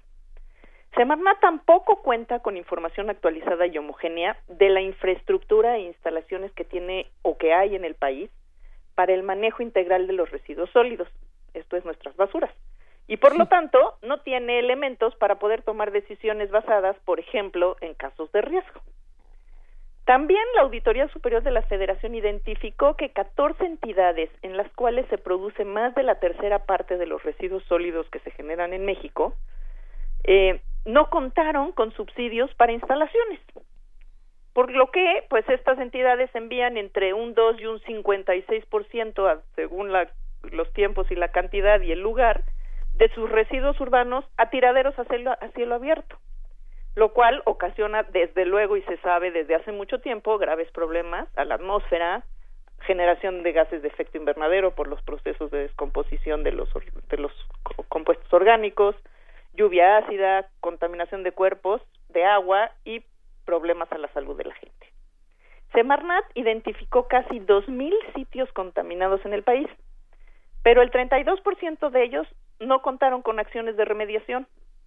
56 de estos sitios se ubican en áreas naturales protegidas y otros 22 en zonas Ramsar, es decir, en humedales protegidos por esta convención internacional. Otro dato del informe es que existen más de 63 mil empresas que manejan residuos peligrosos en el país, de las cuales el 98.8% no cuenta con la autorización correspondiente para el manejo integral de estos residuos. INEGI calcula que el costo para el país del agotamiento y la degradación de nuestros recursos naturales, aire, suelo y agua, equivalen al 5.7% del PIB. Pero el Banco Mundial pone esta cifra en poco más del doble, el 13% del PIB. O sea, nos cuesta más remediar que, por ejemplo, todo el ingreso que se genera por las extracciones mineras en el país. Ante este panorama, pues nos parece que es urgente conocer la posición de las autoridades ambientales del país. ¿Qué medidas se van a adoptar para cumplir con las leyes, las recomendaciones, que está señalando la Auditoría de la Superior de la Federación a lo largo de estos informes, y también con qué recursos se le va a dotar a la Semarnat y a las dependencias a su cargo para que sea efectiva realmente eh, su, su normatividad y puedan cumplir con sus obligaciones. ¿Y qué acciones piensan realizar para propiciar la sustentabilidad ambiental y contribuir al respeto del derecho humano a un ambiente sano como lo marca el precepto constitucional? Y bueno, pues dejamos abierta la pregunta y a ver si alguien recoge este guante. Y bueno, vamos a pasar ahora, así en una especie de blitzkrieg, a un tema urgente, pero muy necesario y triste. Y bueno, es la noticia del asesinato de Berta Cáceres, líder indígena y ambientalista en su natal Honduras. Ustedes lo han mencionado, ella era una indígena lenca, dirigente de su comunidad y una prominente defensora de los derechos humanos y en 2015 recibió el, el premio medioambiental Goldman, que es uno de los máximos reconocimientos para los activistas ambientales a nivel mundial. Berta Cáceres organizó la resistencia de las comunidades contra la represa de Aguasarca, cuya construcción estaba destinada a ocurrir en el noroeste de su país, en las aguas del río Hualcarque, río sagrado para las comunidades indígenas y además vital para su supervivencia. Y así pues, a propósito del Día Internacional de la Mujer, queremos mencionar que en la tradición lenca, en los ríos habitan los espíritus femeninos y las mujeres son sus principales guardianas. Y queremos sumarnos también desde aquí pues a las voces que piden el esclarecimiento de la muerte de Berta, el castigo a los culpables y que se mantenga el apoyo y la protección consular que hasta ahora ha estado enmarcado en las mejores tradiciones solidarias de este servicio en México para Gustavo Castro, mexicano que colaboraba con Cáceres, Cáceres perdón, y es activista de la organización Otros Mundos Chiapas. Y pues esa es la contribución del Programa Universitario de Estrategias para la Sustentabilidad del día de hoy. Y nos solidarizamos absolutamente y se agradece muchísimo que nos hables de todo esto. Creo que Luis ahí tiene un tema. Eh, sí, bueno, de entrada el tema de Berta Cáceres que me parece durísimo, Mireya, y que como bien dices debemos sumarnos a, la causa y, no olvidarlo, ¿no? Esto es otra de esos asesinatos que no deben pasar al olvido. Ya se habla de si modificaron la escena del crimen, si no, qué es lo que significa para, para todo el movimiento ambientalista en Honduras. Lo, deberíamos de seguir platicando. Y por otro lado, Mireya, me gustaría preguntarte si es posible para la próxima semana o para, para otra ocasión eh, platicar de esta noticia con la que despertamos el día de hoy de Lina. Eh, dice, Lina va a la construcción de centro comercial en zona arqueológica de Valle de Bravo, se refiere a la zona de La Peña. Eh, ah, ok. Entonces, bueno, pues quizás sería prudente ver qué es lo que está ocurriendo, si, si es verdad, si no, qué es, qué es lo que está pasando de este, de este otro lado, donde se está hablando de algo que pues podría ser grave o, queremos saber. Ok, sí, por supuesto, por supuesto le echamos un ojito. Claro, no, no, este, no es suficiente decir, pero ciertamente toda esa zona, de, de hecho, pues ya ha sido fuertemente alterada a partir de la construcción de la presa, ¿no? Sí, no es la primera vez que pasan cosas. Exacto, o sea, esa zona ya ha sufrido una modificación, un impacto brutal este, que en algunos sentidos ha traído beneficios, pero pues que en otros ciertamente ha modificado totalmente el entorno con un impacto, con el impacto consecuente para las poblaciones de la zona, ¿no? Pero pues me he hecho un clavadito, no, no, no había visto la nota y la busco y me pongo a ver qué y comentamos la próxima semana. Pues muchísimas gracias. Gracias, Mireya. Te mandamos un abrazo y un beso y de verdad mil gracias a Mireya Imas, directora del Programa Universitario de Estrategias para la Sustentabilidad.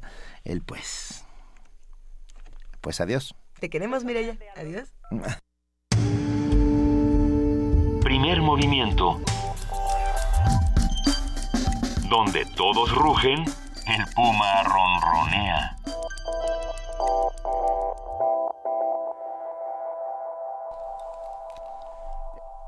Estamos de regreso y ya tenemos en la línea, y lo agradecemos, tenemos un enlace en este instante de nuestro compañero Jorge Díaz, que está en, en la entrega de los premios Sor Juana. Jorge, muy buenos días. ¿Cómo estás, Benito? Muy buenos días. Eh, un saludo para ti y para Luisa.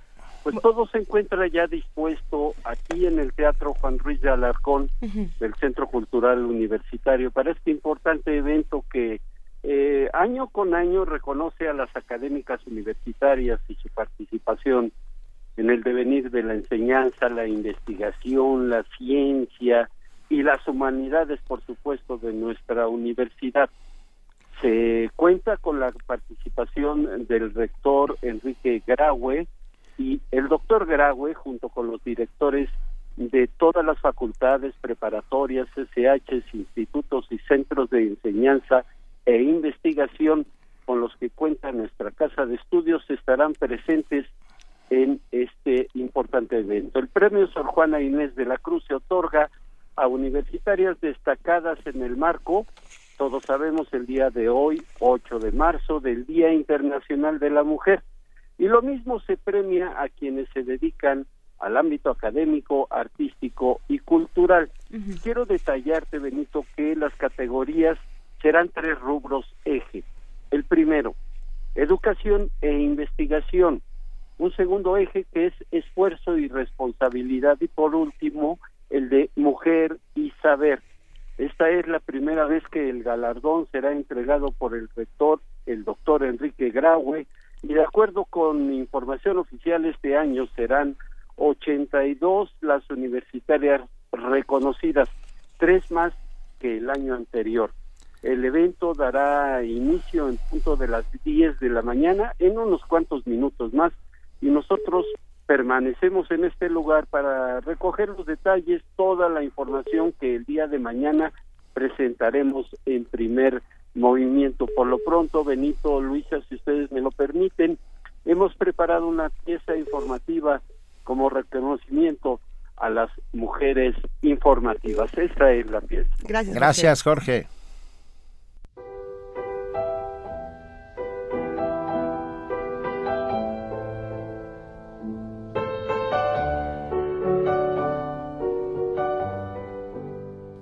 Para entender la participación de la mujer en la vida de nuestro país habrá que remontarse al siglo XIX, cuando un pequeño grupo incursionó en la vida académica y universitaria y se abrió paso ante la presencia de los hombres en todas las carreras profesionales que existían entonces en el país. Los nombres de Matilde Montoya, Columba Rivera y Asunción Sandoval de Zarco rompieron mitos de la superioridad masculina en la educación superior y conformaron un hito en la historia cultural y académica mexicana.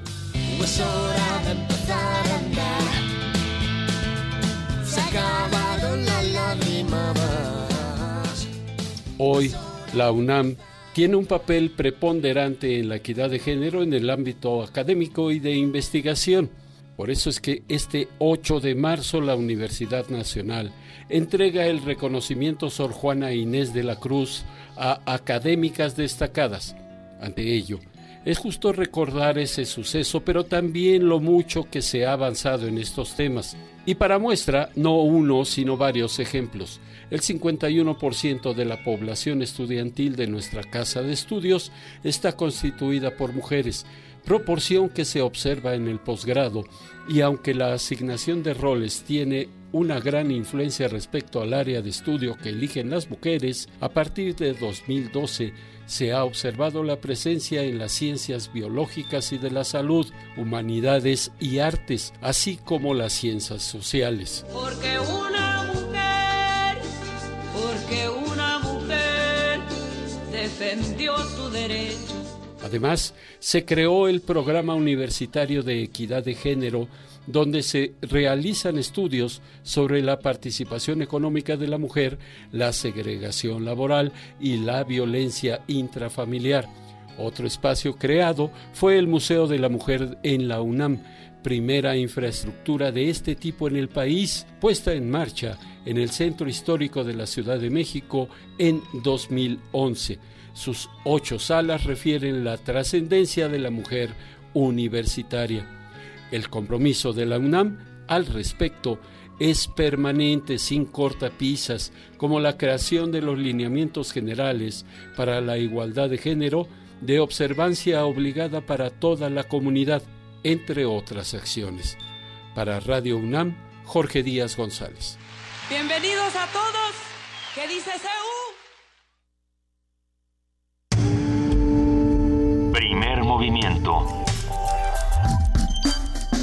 para afinar el día.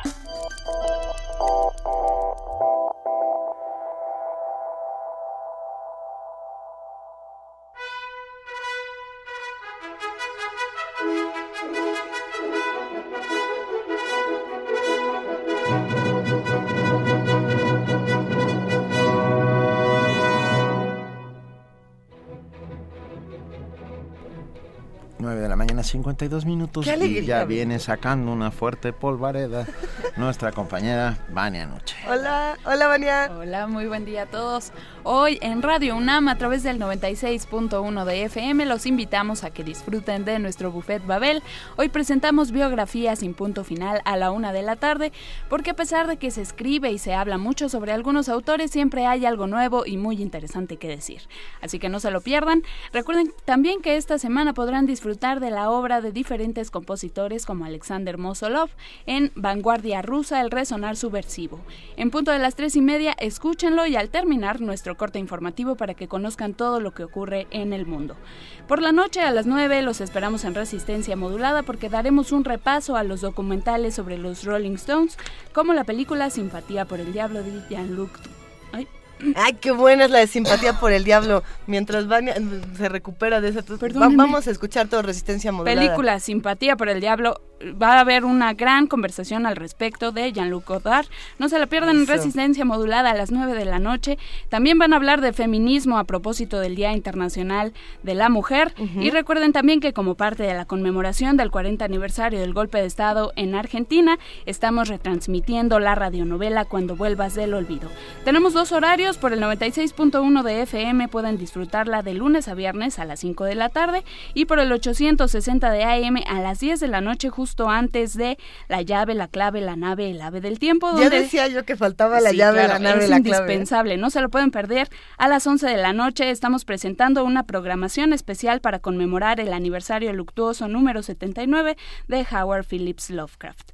No se lo pierdan, hoy presentamos El clérigo malvado y visítenos en www.radio unam.unam.mx donde pueden encontrar todos nuestros podcasts y mucha información sobre toda la programación de Radio UNAM. Los ganadores no se lo olviden de venir por sus regalos, tienen hasta el 31 de marzo.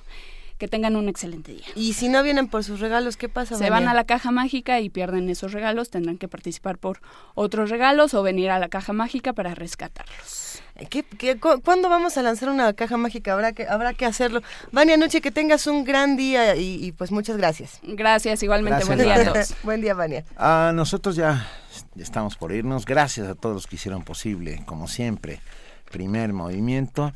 Gracias a producción, redes sociales, ingenieros en cabina, servicio social, información, por supuesto. Hoy tuvimos incluso un enlace desde el Teatro Juan Ruiz del Arcón, ahí en el Centro Cultural Universitario, donde se van a dar en unos minutos más los premios Sor Juana Inés de la Cruz. Y bueno, eh, creo que antes de despedirnos sería importante decir que si bien hoy se conmemora el Día Internacional de la Mujer, mañana no debe olvidarse esta lucha por los derechos, mañana no debe olvidarse eh, que, todos somos... Eh, humanos al final, ¿no? No debería, debemos combatir todos juntos el racismo, la marginación, la discriminación, la violencia del tipo de, del que sea. Y recuerden que hoy a las 12 horas ah, en el auditorio del Instituto de Investigaciones Sociales de la UNAM, Infraestructura Binacional, Planeación e Instrumentación de Proyectos Binacionales. No se lo pierdan. Y el mañana a las 11 de la mañana en el mismo en el mismo auditorio, Reforma Política y Nueva Constitución de la Ciudad de México. Gracias a todos los que hicieron comunidad con nosotros, que la hacen diariamente, que están ahí constantemente dándonos ideas, eh, haciendo crítica constructiva, eh, eh, siempre muy pendientes de todo lo que hacemos y decimos gracias por hacer comunidad con nosotros. Nos vamos a ir con una canción. Nos vamos a ir con una canción que nos recomienda la producción porque tiene un significado que no muchos conocen. Probablemente recuerdan la canción 99 Red Balloons, en, alemán 99 Luftballons, esta canción eh, que bueno, si bien parece ser una canción que se va más a la tradición del pop, no lo es, resulta que es una protesta de 1983 de esta cantante alemana Nena y la letra pues que está criticando la situación política que se daba durante la Guerra Fría, se canta primero en alemán, luego la conocemos nosotros en inglés, pero nos gustaría compartirla con ustedes para cerrar esta mañana. 99 Stuffballons en alemán. con Nena. Uh, muchas gracias, mil gracias, querida Luisa Iglesias. Muchísimas gracias, querido Benito Taibo. Gracias a todos los que hacen posible el primer movimiento. Nos escuchamos mañana de 7 a 10 de la mañana en el 96.1 de FM Radio UNAM. Esto fue Primer Movimiento. El mundo desde la universidad y 99 Luftballons.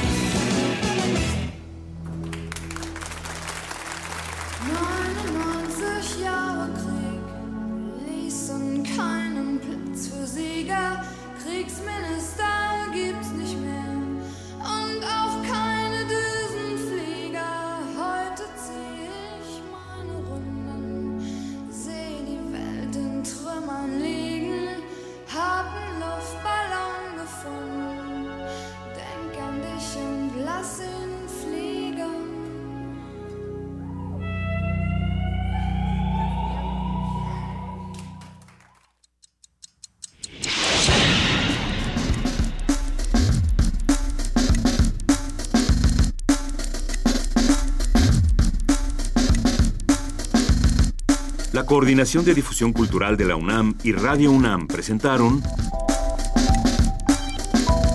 Primer Movimiento. El mundo desde la universidad.